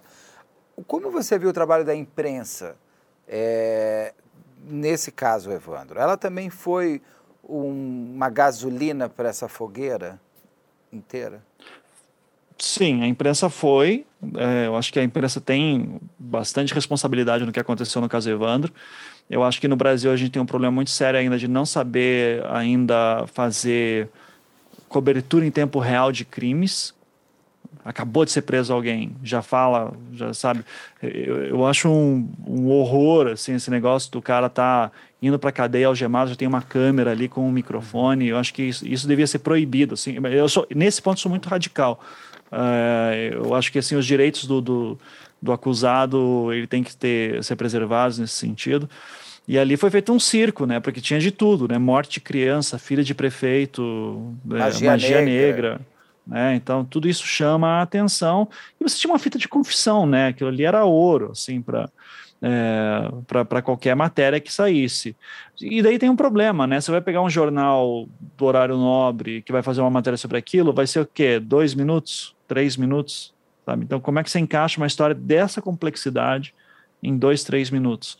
Então, tem até uma questão assim de formato sabe? O, o, jornal, como a gente conhece, a imprensa, como a gente sabe, como funciona, especialmente naquela época, ela não tinha nem como dedicar um jornalista para investigar só isso de maneira chata, sabe? Tipo, não, gente, peraí, vamos verificar o que está acontecendo aqui, está estranha essa história. O que está.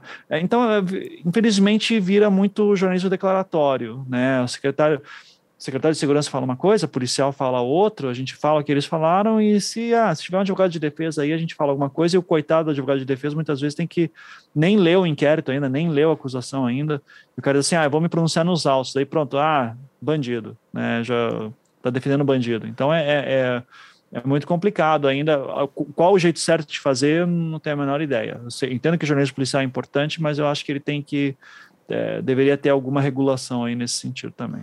Pegando, continuando na parte da imprensa, a imprensa estava ah, o tempo inteiro entrevistando eles. Por que, que eles não contam naquele momento que eles estavam sendo torturados? É, você deve estar se referindo principalmente à coletiva de imprensa que eles dão é. no dia 3 de julho, né? Eu gosto sempre de refazer a linha do tempo nesse momento. Então a gente tem que pensar que Oswaldo e Davi são presos no dia 1 de julho, final da tarde, início da noite. Tá? Um é preso depois do outro.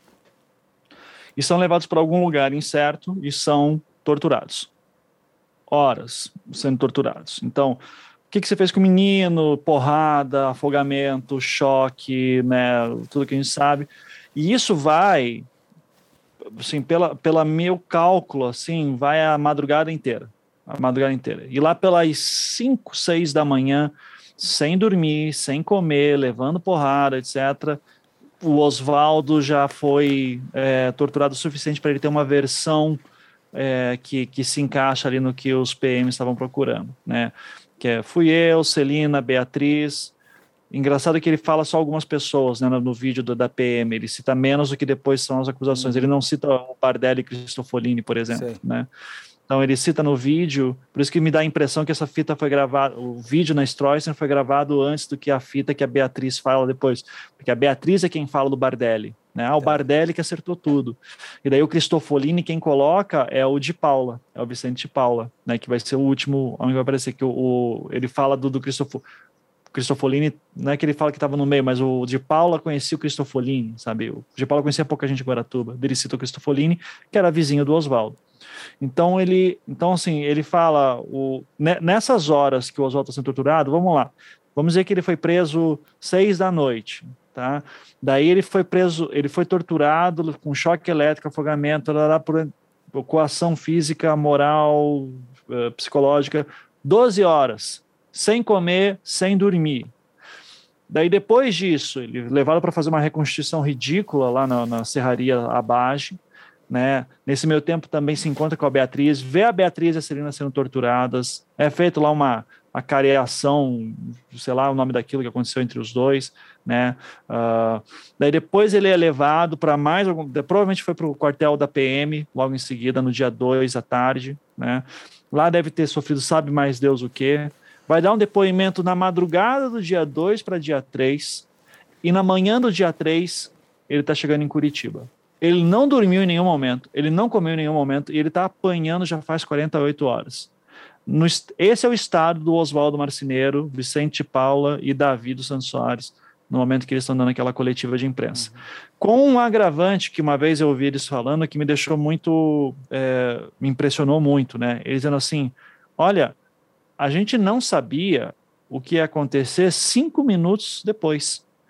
Então, se naquele momento eu estou numa sala com o cara e eu falo alguma coisa, eu não sei se daqui cinco minutos ele não vai me levar para outro lugar e me matar. Então, eu não sei que eu não o, o, o negócio da, da privação do sono, é, você deixar a pessoa com fome, você é, você está num, num, ambiente completamente hostil. Falar que vai matar a sua coloca... família que vai matar sua família. Você se coloca num estado de vulnerabilidade, vulnerabilidade tão grande, é um estado de vulnerabilidade. É. Você se coloca num estado de vulnerabilidade tão grande que você é, você tem medo de dar um passo em falso e morrer, simplesmente morrer. Então o pessoal fala: ah, mas por que na coletiva de imprensa não fala? de novo, imagina você nesse estado, você não tem nem condição de fazer um cálculo do tipo, não, se eu falar aqui na hora, quem que vai te salvar? Os, os jornalistas vão invadir a mesa, vão acreditar em você. É, então, assim, eu, eu, eu, eu, já vi declarações deles dizendo que tinha policial armado atrás dele. Eu nem acredito nisso. Né? Eu, eu acho muito difícil, sabe? Com tanta câmera ali, tivesse alguém apontando uma arma para eles enquanto eles estão falando. Talvez alguém Mas, é falou é... para eles, eles já acreditariam em qualquer coisa. Pode, pode ser. Tem um cachorro embaixo da mesa que vai te morder se é. você falar.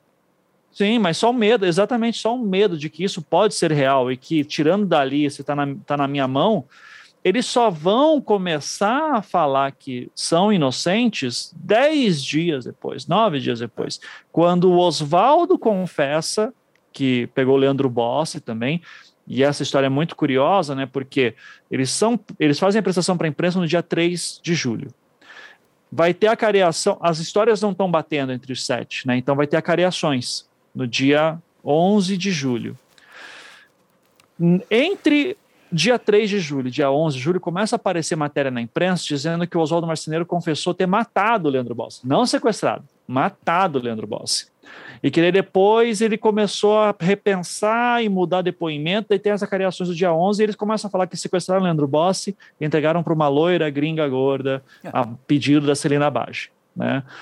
E daí, o delegado que estava investigando o Luiz Carlos de Oliveira chega para falar, né? Ele tá, o Luiz Carlos de Oliveira estava investigando o Leandro Bossi, ele fica sabendo dessa informação, vai até o presídio para conversar com o Oswaldo Marceneiro no dia 12, dia seguinte da primeira cariação que o Oswaldo passa, das primeiras acariações.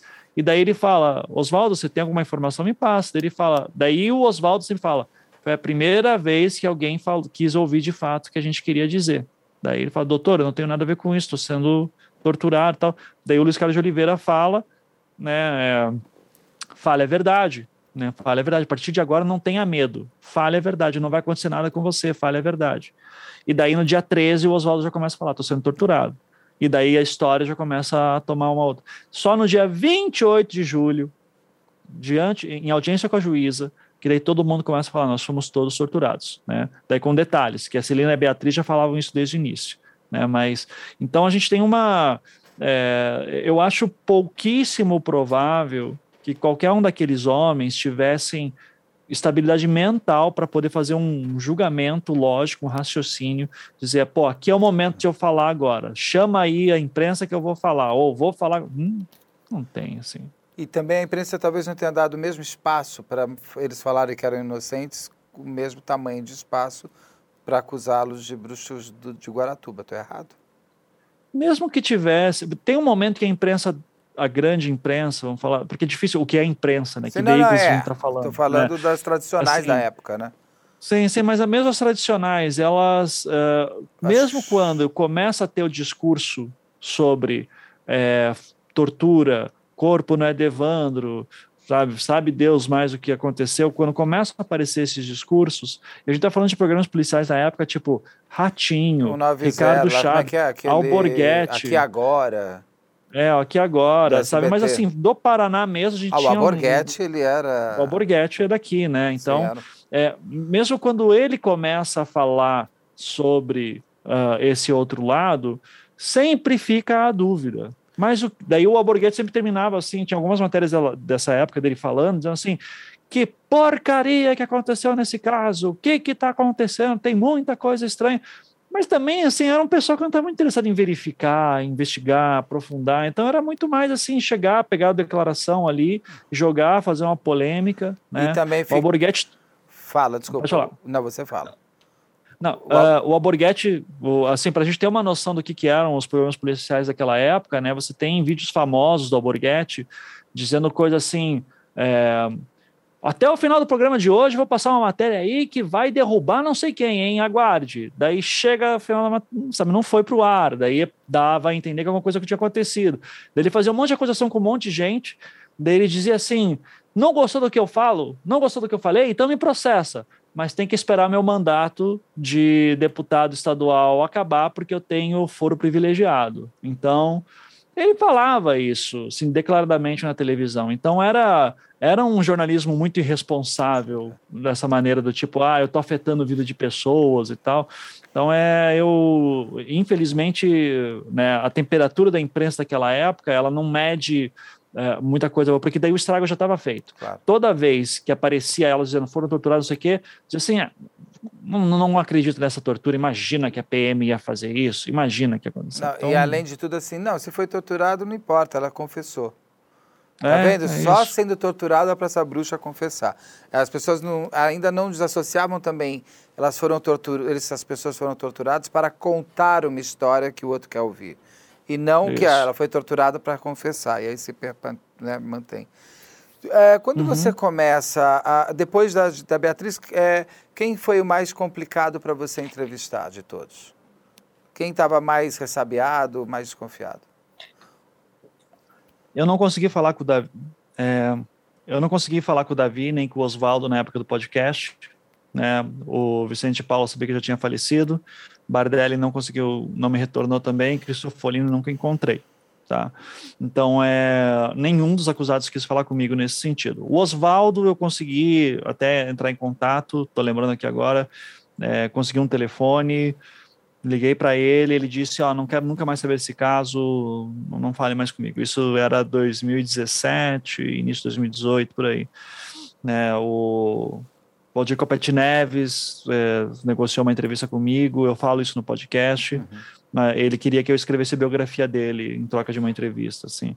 Daí eu disse, olha, vou pensar, mas, né, depois eu falei para ele, ó, não tem como, né, porque eu tô, tô, daí vou ser parcial, eu vou estar do teu lado, né, escrevendo um negócio, não, não tem como, eu preciso ter um distanciamento de todo mundo.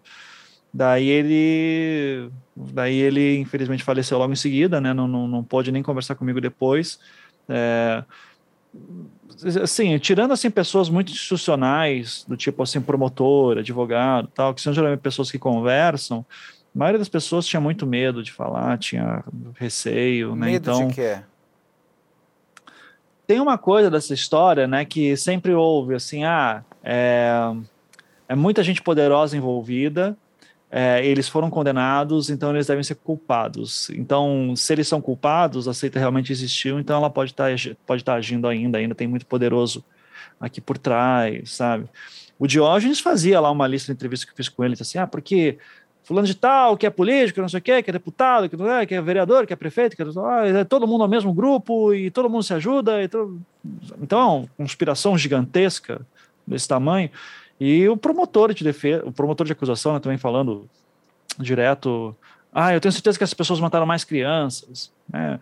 Então, acho que as pessoas têm medo de se comprometer até, né? Porque Guaratuba é uma cidade muito pequena, então todo mundo se conhece, então era, era muito difícil você ter uma uh, algo isento, assim, né? Todo mundo se conhece e se você fala alguma coisa que é depois o pessoal fica sabendo que se deu essa declaração, é, pô, mas como assim você acredita que os caras são inocentes? Como assim você acredita que são culpados?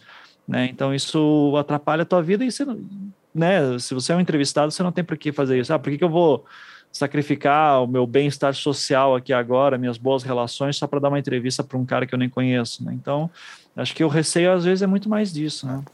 O caso realmente, tirando essa bobagem que teria uma seita, ele realmente envolveu pessoas com poder, não sei se poderosas. Mas você tinha um capitão Neves, da, de, que termina tenente-coronel, da PM, e de uma PM, além de covarde, com, com coragem. Ela, tem, ela é covarde para torturar, mas ela tem coragem de torturar. É uma, é uma, é uma uhum. polícia perigosa. Aí você também tinha o Estado, né, governo, secretário de segurança tal. Você ficou com receio, algum momento, você, com a sua vida, com as suas coisas, por estar mexendo em algo com gente que poderia fazer alguma coisa com você? Até que não, porque eu tinha. Eu, eu parti do princípio que já tinha, gente, já tinha gente que tinha feito coisa muito pior do que eu e estava vivo.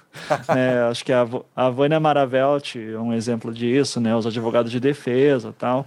Então esse pessoal ainda estava vivo, não aconteceu nada com eles. Então eu, eu parti do princípio que, não, ok, eu tô né, o risco é, é, baixo nesse sentido, até porque é uma história muito antiga, é, muita gente já faleceu também, né, então é, não, isso não foi uma preocupação. Dito isso, né, eu tenho, é, eu sempre tive alguns cuidados, né, do tipo compartilhar localização com pessoas de minha confiança, da onde eu estou indo. Tinha uma época que eu usava no celular um, um gravador é, escondido que ele é, depois de um certo período de tempo assim que ele estaria gravando ele envia a gravação para um Dropbox e manda uh, o link para um contato de confiança sabe com a última localização e foto do local que estava então assim eu tinha alguns cuidados em alguns períodos de alguma coisa que eu estava fazendo mas isso não era o tempo todo também então é é, digamos que hoje em dia eu, eu, eu acho importante morar num lugar que tem um porteiro, vai, assim, então, mas eu, mas eu não, não também não, não entro numa paranoia muito grande é, de, dessas coisas, tá? Eu, eu, geralmente parto do princípio que, ah, teve gente muita, teve gente muito maior que eu, que teve muito mais repercussão, que falou coisas muito piores, e as pessoas estão aí para contar a história, então acho que eu posso ter a mesma sorte, né? Você tinha noção de que seu trabalho é tão longe? Em todos os sentidos? Não. De não, público, não, de audiência e também de, de ajudar a inocentar de fato as pessoas? Eu tinha noção que o trabalho ia fazer sucesso porque era uma coisa que estava muito forte nos Estados Unidos, que era podcast narrativo de investigação criminal, uhum. Com um bom texto que deixa um tom de mistério e que deixa as pessoas presas e que eu quero saber o que é o próximo, o que é o próximo, o que é o próximo. Então eu sabia que isso tem um apelo para um público que ainda não existia. Então, assim, eu, eu sempre sou muito honesto de dizer, eu sabia que ia ter um certo sucesso. Só que você tem que entender que sucesso para podcast em 2018 é uma coisa completamente diferente do que é hoje em 2021. Tá? Então, é, eu imaginava que eu ia ter uma audiência grande, que eu ia ter bastante público, sabe? Eu não ia imaginar que ia virar série do Globoplay, apesar que, assim, quando teve o convite, é, eu já vendi os direitos antes da série, ir pro, antes do podcast ir para o ar, né?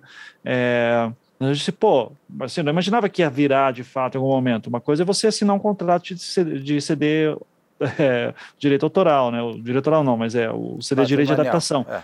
é. direito de adaptação. É, outra coisa é você ver isso acontecendo, e daí com um diretor tipo o Ali Muritiba por trás, né? Que hoje está aí na corrida do Oscar, né? Então, é, então você ter, e daí isso, assim, uma coisa é você ter uma noção que, ok, eu tenho um bom produto na minha mão e isso aí vai fazer um sucesso. Outra coisa é o sucesso ser muito grande e você vivenciar isso, né? Então são situações diferentes. O que eu não imaginava de forma alguma era chegar a resolver uma parte importante desse caso, né? Então eu é, eu não, não, imaginava que eu ia conseguir provas novas. Eu estava muito satisfeito só em contar a história do caso. Daí, quando eu vejo que eu estava para mudar a história do caso, ali eu disse, ok, então vamos, vamos botar o nome na história agora, né? Eu lembro muito claro, assim, de apertar o botão de play virar para eu lembro muito claro assim de apertar o botão de publicar e virar para minha esposa e dizer, ó, agora a gente fez história, né? Então isso foi uma satisfação muito grande, assim, sabe? Só que daí cinco dias depois foi declarada a pandemia mundial e Mas e a minha história foi engolida.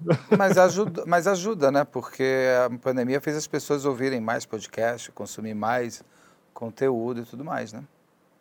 Sim, só que daí é, a gente teve uma. Vamos dizer assim, agora eles estão entrando com, caso, com uma revisão criminal, né? Poderia ter entrado antes, se o MP não tivesse parado, se ah, o TJ não tivesse parado, sabe? Se a para você ter uma ideia, foi uma dificuldade muito grande para eles, por conta da pandemia, conseguir acessar os autos processos no fórum que agora, tá, que os autos hoje estão no fórum Sim. de Guaratuba. Então, ter acesso àquilo, porque tinha que achar um horário, que tinha alguém disponível, porque estava um pessoal reduzido, com carga horária reduzida. Então, tinha que coisas assim burocráticas básicas. Sem contar, né, o fato que assim, eu, eu lembro de, se eu não me engano, eu publiquei a história na terça-feira, na quarta tive que viajar para o Ceará para dar uma aula lá. E, e daí eu estava assim na quarta-feira mesmo lá no Ceará respondendo uh, perguntas de jornalista sobre a matéria, já estava marcando outras entrevistas para dar, pessoas dizendo assim, essas fitas que você achou, o que, que foi, eu já estava marcando mais, assim, para grandes programas de, na, nacionais nesse sentido, sobre o podcast, iam sair matérias, e daí veio a pandemia, sabe, e daí era só coronavírus, todo mundo tentando entender o que estava acontecendo. Daí eu falei, rapaz do céu, né? Tipo, a maior história da minha vida foi engolida por uma pandemia mundial, né? Mas, mas eu não sou o único, então tá tudo não, bem, a gente divide isso. também continua, depois vem o tempo e faz.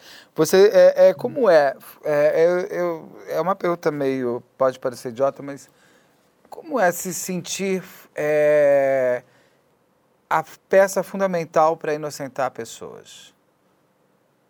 Se você não tivesse eu, existido, essas ah, pessoas não seriam inocentes hoje. É, por incrível que pareça, eu não. Isso não é uma coisa que me bate muito. Assim, para vaidade é ótimo, né? Você fala assim, pô, eu sou o cara que fez.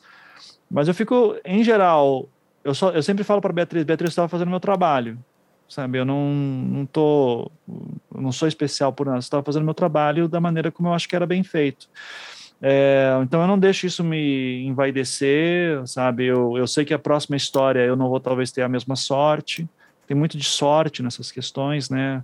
É, essas fitas podiam não ter existido, poderiam ter sido destruídas, tal. Então é, acho que foi muita sorte, foi muita perseverança, mas eu não tenho, não deixo isso me envaidecer. E eu, para ser muito sincero, eu fico triste com isso, sabe? Porque não não devia ter esperado 30 anos eu aparecer e resolver. Isso deveria ter sido resolvido na época. Então, o fato de eu ter que ter aparecido jornalista independente, fazendo as coisas das minhas férias, resolvo o caso, é triste. É uma falência do Estado né, que deveria nos proteger. Você falou uma coisa aí independente. Você acha que o fato de você ter sido, pelo menos naquela época você era um jornalista independente, ajudou você a não ter amarras nenhuma para descobrir a verdade? Sim, sim. Não, não apenas só não ter amarras, mas é, é eu não falo nem amarras de, de, de, de canal, sabe, de produção. Eu acho que tem uma amarra de modelo de produção jornalística mesmo. Sabe? Então hoje eu tenho o luxo de estar numa Globo da vida, só que é, trabalhando do meu jeito. Então eu estou há um ano pesquisando uma história, uma história, correndo atrás de gente, verificando fatos. Isso é um luxo que pouquíssimas pessoas têm no Brasil e no mundo. Né?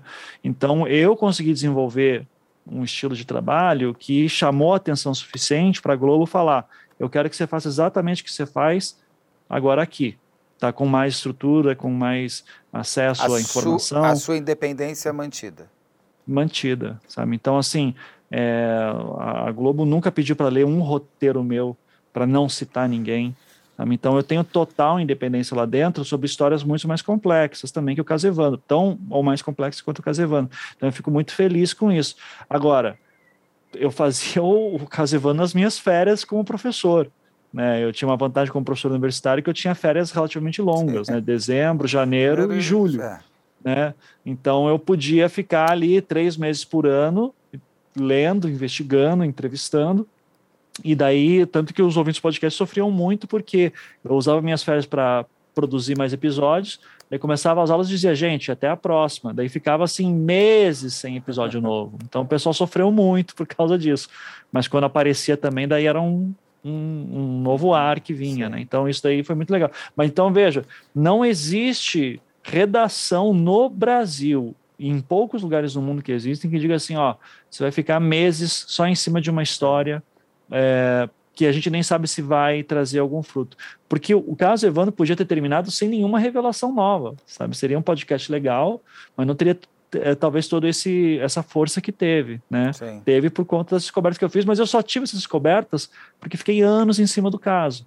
Então demora um tempo também para você maturar aquela história a ponto de você começar a perceber, opa, aqui é um caminho interessante que acho que ninguém fez, então eu vou correr atrás. E daí você encontra aquilo e você consegue ligar pontos, porque a história é tão complexa e daí você descobre ouro, mas é muito difícil isso. Então ter condição de trabalho para isso, né? É, o que, que, você espera agora com a revisão que o, que o advogado de defesa da Beatriz e do Oswaldo e do Davi entrou agora? Hoje é dia 8 de dezembro, ele entrou ontem. Eu recebi, eu já li. Você já leu? Eu já, já, li, já li, li. também. Uhum. É, você, o que, que você espera agora que aconteça com eles? Eu espero que eles recebam um perdão do Estado, eu espero que eles tenham é, que o Estado peça desculpas. Eu espero que eles recebam uma boa reparação financeira, que não vai trazer de volta a vida do Vicente Paula e também não vai uh, recuperar os anos perdidos, mas que pode dar um pouco mais de segurança para esses últimos anos de vidas que eles têm, especialmente a dona Celina, que já é uma senhora é, de uma certa idade, né, que já não tem mais imóveis próprios, que perderam tudo a casa da família Bage em Guaratuba, que era uma casa histórica, hoje é um estacionamento. Né? Então, é, eu acho que isso é muito significativo. Então, eu espero que, no mínimo, ah, seja feita essa reparação. Eu torço para que isso aconteça. Mas, assim, essa é uma história que me deixou muito desesperançoso com o sistema judiciário também, sabe? Então, eu espero, uh, mas, mas eu sou um pessimista nato, né? Então, eu espero que é, eu esteja errado Sim. e que pela primeira vez façam alguma coisa certa nesse caso no, é. no sistema judiciário. O, o, ministro Gilmar Mendes, que eu entrevistei também, eu pergunto para ele, mas o Ministério Público ele serve para ser punitivista ou ele serve para ajudar a fazer a justiça? Né? Ele pode solicitar também, a, a, a, no caso, o promotor que eu vi no programa, que ele ouvindo as fitas, ele até fala uma coisa que a mim chocou um pouco, que ele fala assim, ah, isso é um prato cheio para a defesa. Para mim, aquilo é um prato cheio para a justiça. não para defesa. Não é um jogo Palmeiras e Corinthians quem tem que ganhar. Eh, eu, pelo menos, vejo dessa maneira. E o, e o, o ministro fala, inclusive, que ah, não, que não é punitivista. Que se o promotor tem conhecimento disso, ele também pode entrar solicitando a revisão. Então, é, é, quando você fala isso, eu também eu fiquei um pouco desesperançoso com o Ministério Público na hora que eu vi. Eu falei, nossa, mas como que o promotor tendo acesso a, essa prova que é negável? Você não tem mais. Para mim, aquelas VHS já mostravam que eles estavam sendo torturados. Ninguém tem aquela cara falando que matou criança. Que não, né? Como é que faz isso? Se é, Fala. O Ministério Público, em específico, o Dr. Paulo Markovitz, né, que eu já falei isso no podcast, repito, é uma pessoa que eu respeito, ela tem, ele Sim. tem um, uma reputação importante assim no, na promotoria do Paraná, mas infelizmente eu acho que cai naquela questão que eu falei de, de um corporativismo, em que ele eu não acho nem que ele é mais capaz de analisar qualquer coisa fora do escopo do que foi apresentado para ele com todos os promotores anteriores, tá? Então, assim, eu fico muito chateado. Eu já falei isso em outras entrevistas, mas eu fico muito chateado de verdade, e assim, no nível pessoal, sobre como o Markovitz ele era meu, ele tinha o meu contato, ele poderia ter solicitado as fitas para mim a qualquer momento que ele quisesse. Assim que ele saiu da sala de gravação, ele podia ter, ter entrado em contato comigo, mas ele fala para o promotor de Guaratuba falar, né? É, ele pede para o promotor de Guaratuba dar uma olhada. E daí o promotor de Guaratuba responde que ah, já foi um aberto, já, já teve um inquérito de investigação de torturas feito em 92 que foi arquivado por falta de, de provas. É, então eu não tenho nada mais o que fazer porque já prescreveu. E acabou o assunto aí. Então, chegam num nível de burocracia estatal tão bizarro que eu costumo dizer que acho que se aparecer hoje o assassino do Leandro Bossi e do Evandro, só esquece o Evandro. Aparece o assassino Leandro Bossi. Leandro Bossi diz assim: chega um cara e diz assim: Eu matei o Leandro Bossi. Que hoje ainda é Esse é desaparecido. Talvez, o Leandro é desaparecido. É um caso que está aberto. Tá aberto né? Esse cara, talvez, assim, alguém vai dizer: Ah, matou, matou quando? Em 92. Ah, já prescreveu, então deixa para lá. Daí não, o cara não é preso, não é nada, sabe? Então não tem justiça feita. Então, as coisas, se a gente vai começar a lidar desse jeito, com com coisas do passado, com crimes do passado, eu acho muito complicado a gente ter qualquer esperança com o futuro. E daí, para mim, fica pior quando o Markowitz, e eu sei que ele já falou isso em entrevistas, em reuniões, teve grupo de trabalho do Casevano na Secretaria de Segurança do Estado do Paraná, e teve também audiência, é, teve, sei lá, encontro de promotor, evento de promotores em que ele foi fazer uma fala tal, e que ele ficava fazendo, sabe, chegou a quase dizer em algum momento que eu podia ter inventado as vozes nas fitas usando software de computador, sabe? Pô, o Ivan fala que, né, ele fala assim, no júri de 98 a fita tinha se perdido, daí chega um jornalista, o Ari Soares, e fala que tem uma fita que ele recebeu de fonte, fonte anônima. Essa fita a defesa pede para anexar. E ele ignora a parte que a promotoria aceitou também a fita, mas tudo bem. Uhum. Ele, daí ele começa com essa ideia de que a gente não sabe de onde veio aquela fita, e eu acho que foi a defesa que colocou os cortes na fita, porque não tinha cortes originais na fita. Porque na perícia anterior, antigamente dizia que a fita antigamente não tinha sido periciada, agora ele fala que, que foi periciada. Que foi periciada a fita antigamente, não dizia corte nenhum, e agora vira perícia, um documento de 92 lá que a Instituto Criminalística fez. Daí ele começa a falar uh, que Daí o Ivan aparece em 2020 e diz que recebeu as fitas de fonte anônima. Daí fica difícil, né? Ele faz um comentário assim. Então eu digo, pô, eu estou fazendo o meu trabalho, eu estou protegendo a vida de uma pessoa. Você está fazendo, então, na verdade, o trabalho que é de qualquer pessoa, de melhorar, de, de inocente, agora do Ministério Público mais ainda, de sim. buscar a justiça real. Ele, e ele, como promotor, ele podia ter entrado em contato comigo. Ivan, me dá essas fitas aí. Vamos, em vez de, pô, de repente uma injustiça enorme aconteceu aqui, Lógico. eu quero saber, porque eu sou promotor do caso. Vamos abrir agora aqui esse negócio, vamos investigar isso aí. Mas, é... Nunca. É o então, desejo de prefere... não perder, né? Não posso perder. Não é. é não perder, é a justiça ganhar. Eu não entendo isso. Pois é, eu, eu também não entendo. Eu, eu, eu, fiquei muito magoado com o Dr. Marcovitz nesse sentido, no nível pessoal, assim, dele achar que eu seria capaz de enganar qualquer pessoa nesse sentido. Eu espero que ele entenda que a minha reputação é um pouco melhor do que do que ele imagina que eu seria capaz de fazer. É, e, e, ele daí fica tirando sarro, né? Coisa assim, ah, o Ivan acho que tem serial killer por trás. Na verdade, são serial killers. São esses homens que mataram. Daí ele, eu, eu não sei se ele faz isso de propósito, mas ele pega lá o laudo de DNA do, no caso Evandro, né? Os três laudos lá, e que aponta que havia DNA humano no alguidar do Oswaldo Marceneiro. Ele fala assim: olha aqui, ó, uh, o laudo de DNA indica que havia sangue humano no, DNA, no, no, no alguidar do Oswaldo. Eu digo, não, peraí, sangue não é DNA, são coisas diferentes. Não, não dá para confundir. E você é promotor. Você faz júri, você sabe essa diferença. Você sabe. Ou deveria. se, né? o pai de, se o pai de santo, como um trabalho que ele faz normalmente, gospe no alguidar, como é um trabalho normal de um pai de santo, no guspe tem DNA, na saliva tem DNA. Então, vai ter DNA humano. Dentro. Humano. E daí vai dizer que não é do Evandro. Ele vai dizer assim: é, diz que não é do Evandro, mas na verdade deu inconclusivo. Não é que é negativo, deu inconclusivo. Eu digo, o que, que eu preciso fazer para chegar a esse ponto? Porque ele termina, ele dá, ele, ele dá essa declaração na série do Globoplay, falando que de fato é um prato cheio para defesa, e depois vai na RPC, que é a afiliada da Globo aqui no Paraná, e fala que isso que havia outros indícios apontando que eles são culpados. Ou seja, ele basicamente falou assim: é, são, foram torturados, mas eu acho que continuam sendo culpados. É. Quando eu entrevistei ele, não para o podcast, mas para a série de TV, isso não entrou no corte final, mas eu entrevistei ele e perguntei, doutor, o senhor trabalhou no caso Tainá, que é um caso importante da história da polícia paranaense, em que as pessoas foram acusadas, uh, foram, elas confessaram um crime de uma morte de uma menina chamada Tainá, elas falaram que foram torturadas, você foi o promotor que pediu para os policiais serem afastados, você que daí começou a proteger aquelas pessoas que tinham falado que estavam sendo torturadas, eu quero saber qual é a diferença entre caso Tainá e caso Evandro. Ele disse ah, que tinha correspondência dos relatos de tortura com o corpo de exame de delito, coisa que não tinha da Beatriz, que para mim é bobagem também. Para mim tem um monte de correspondência.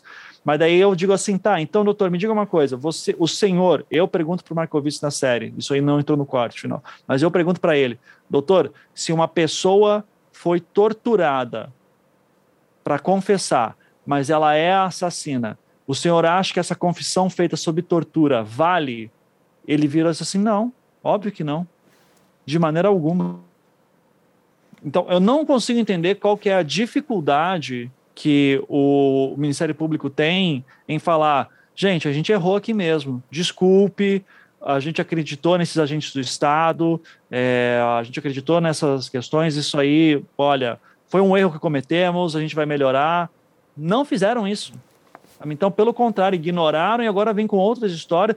Então, é isso que me deixa desesperançoso com revisão criminal e tudo. Ah. Então eu espero estar errado. Eu espero que eu sei que tem uma galera nova que entrou. Eu sei que tem um pessoal que é tem um sangue novo ali que pode dar, dar uma outra olhada, mas né, eu, eu, eu, infelizmente eu já não tenho muita confiança no, no que é, no sistema é. judiciário. Assim. Eu estava conversando com o doutor Figueiredo do primeiro julgamento, quando eu acho que é o julgamento de 96 ou de 98, acho que é 96.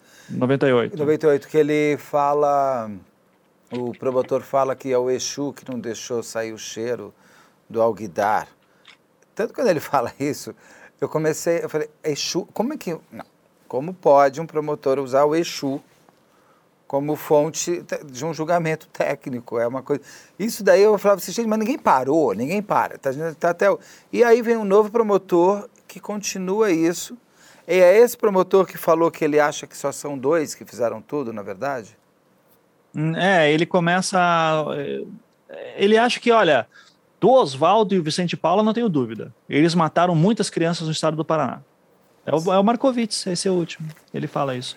E ele falou isso para mim também, sobre né, que trabalhos de corte na Umbanda, você veja que a carne fica lá por muito tempo e não vem mosca, não vem nada. Então tem uma questão espiritual ali por trás também. Eu disse assim, cara, eu duvido muito isso. Daí eu fui conversar com, com é, não chega a ser um pai de santo, mas um organo de corte. Eu entrevistei lá no, no, uh, no, no pro podcast e eu perguntei para ele: vai, mosca, vai? Ele disse: vai, óbvio que vai. E por isso que tem que ter um pessoal que fica na limpeza ali, tomando cuidado para não encostar mosca nem nada, porque senão aquilo lá vira um inferno. Então tem que é. ter uma higiene no local o tempo inteiro. É. Ivan, uma pergunta, última pergunta. Se você pudesse entrar numa sala e dar play para ver uma história só que você pudesse finalmente saber o que aconteceu, ver de fora, como se fosse um filme, o que, que você queria ver? Quem, quem, quem sumiu com o Leandro? Quem é aquele corpo da menina Alice? O Evandro? O que, que você ia querer ver? Eu acho que eu ia querer saber quem matou o Evandro. Porque eu acho que, tendo essa resposta, a gente conseguiria achar a menina e o Leandro. É a minha aposta. Né? Tinha certeza que você ia. Dentro da lógica do serial killer, teria pegando o cara do Evandro, você pega os outros também. Pega o mesmo, Exato. pegou os outros. Ivan, muito obrigado. Tem alguma coisa que eu não te perguntei que você queria, gostaria de falar? Não, não, só agradeço aí pela oportunidade de falar e é um prazer aqui poder é, compartilhar minhas indignações. São nossas também. Acompanhe no nosso canal do YouTube as 25 horas de material que a gente trouxe sobre os sete inocentes do caso Evandro. Além dessa entrevista com Ivan Mizanzuki, a gente fez também um grande especial em que a doutora Rosângela Monteiro e o doutor Tiago Pavinato analisam os erros e os absurdos dessa história. Tem ainda também as entrevistas completas com vários dos injustiçados, a conversa que eu tive com o Dr. Antônio Figueiredo, advogado dos inocentes, e também uma outra conversa com o Dr. Luiz Carlos de Oliveira, que foi delegado do caso Leandro Bossi e que já na época apontou vários erros sobre o caso Evandro. Tem ainda uma entrevista quase surpresa que eu fiz com o advogado de defesa da família Evandro, que esteve presente durante o julgamento. E se você tiver um pouquinho de nervos de aços, eu te convido a assistir às imagens das confissões forçadas pelo SET e também ouvir as fitas completas que provam a tortura sofridas por eles. São essas fitas, aliás, as que o Ivan Mizanzuki descobre. Eu ainda leio partes do dossiê inventado por Diógenes Caetano dos Santos Filhos, aquele que ficou conhecido como dossiê Magia Negra. É nesse dossiê que foi tudo colocado como base para a prisão e tortura dos sete inocentes do caso Evandro. O que mais me choca de fato quando eu li pela primeira vez não foi só que sete pessoas foram torturadas, mas sim sete pessoas foram torturadas por conta daquela história mal contada. A história não é só ruim, a história é absolutamente perdida. É quase risível, se pudéssemos rir, de pessoas que foram torturadas e presas por conta de uma história tão ruim. Todo esse conteúdo está na home do nosso canal no YouTube. O endereço é youtube.com/op Operação Policial, youtube.com/op Operação Policial, tudo junto. Ah, e por favor, se você estiver ouvindo o nosso podcast pelo Spotify, agora você pode dar estrelas para o podcast. Então, se você achar que a gente vale 5 estrelas, 4 estrelas, por favor, pontua a gente, é importante. Este podcast é produzido pela Media Land e conta com André Monteiro na operação de áudio e Bruno Salvagno na coordenação de pós e mixagem final.